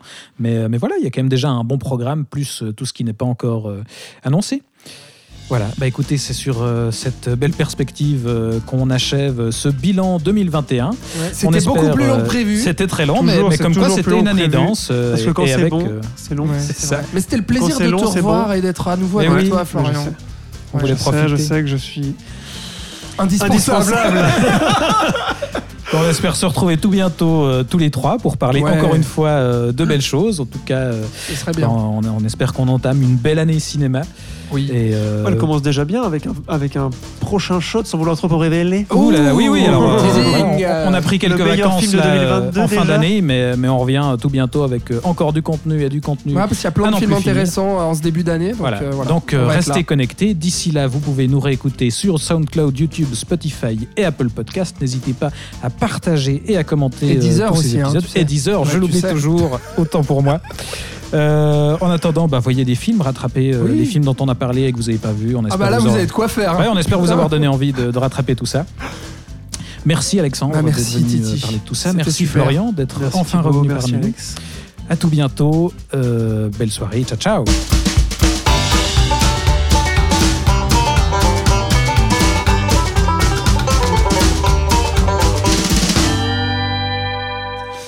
Guillaume Braque, un réalisateur que j'aime beaucoup, euh, dont je me faisais un plaisir de découvrir son nouveau film. C'est un réalisateur que j'aime beaucoup parce qu'il a un rapport avec les vacances. Je sais pas si vous avez vu ses films précédents. Pas du tout. Arrête là. ça- Pas faire de pause.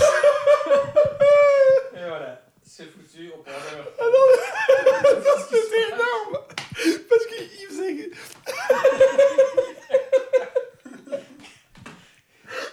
De rire. Je le voyais, il était comme ça. Et, et le, le seul truc qu'il dit, c'est. Alors, il a un rapport aux vacances. oh, j'adore, j'adore.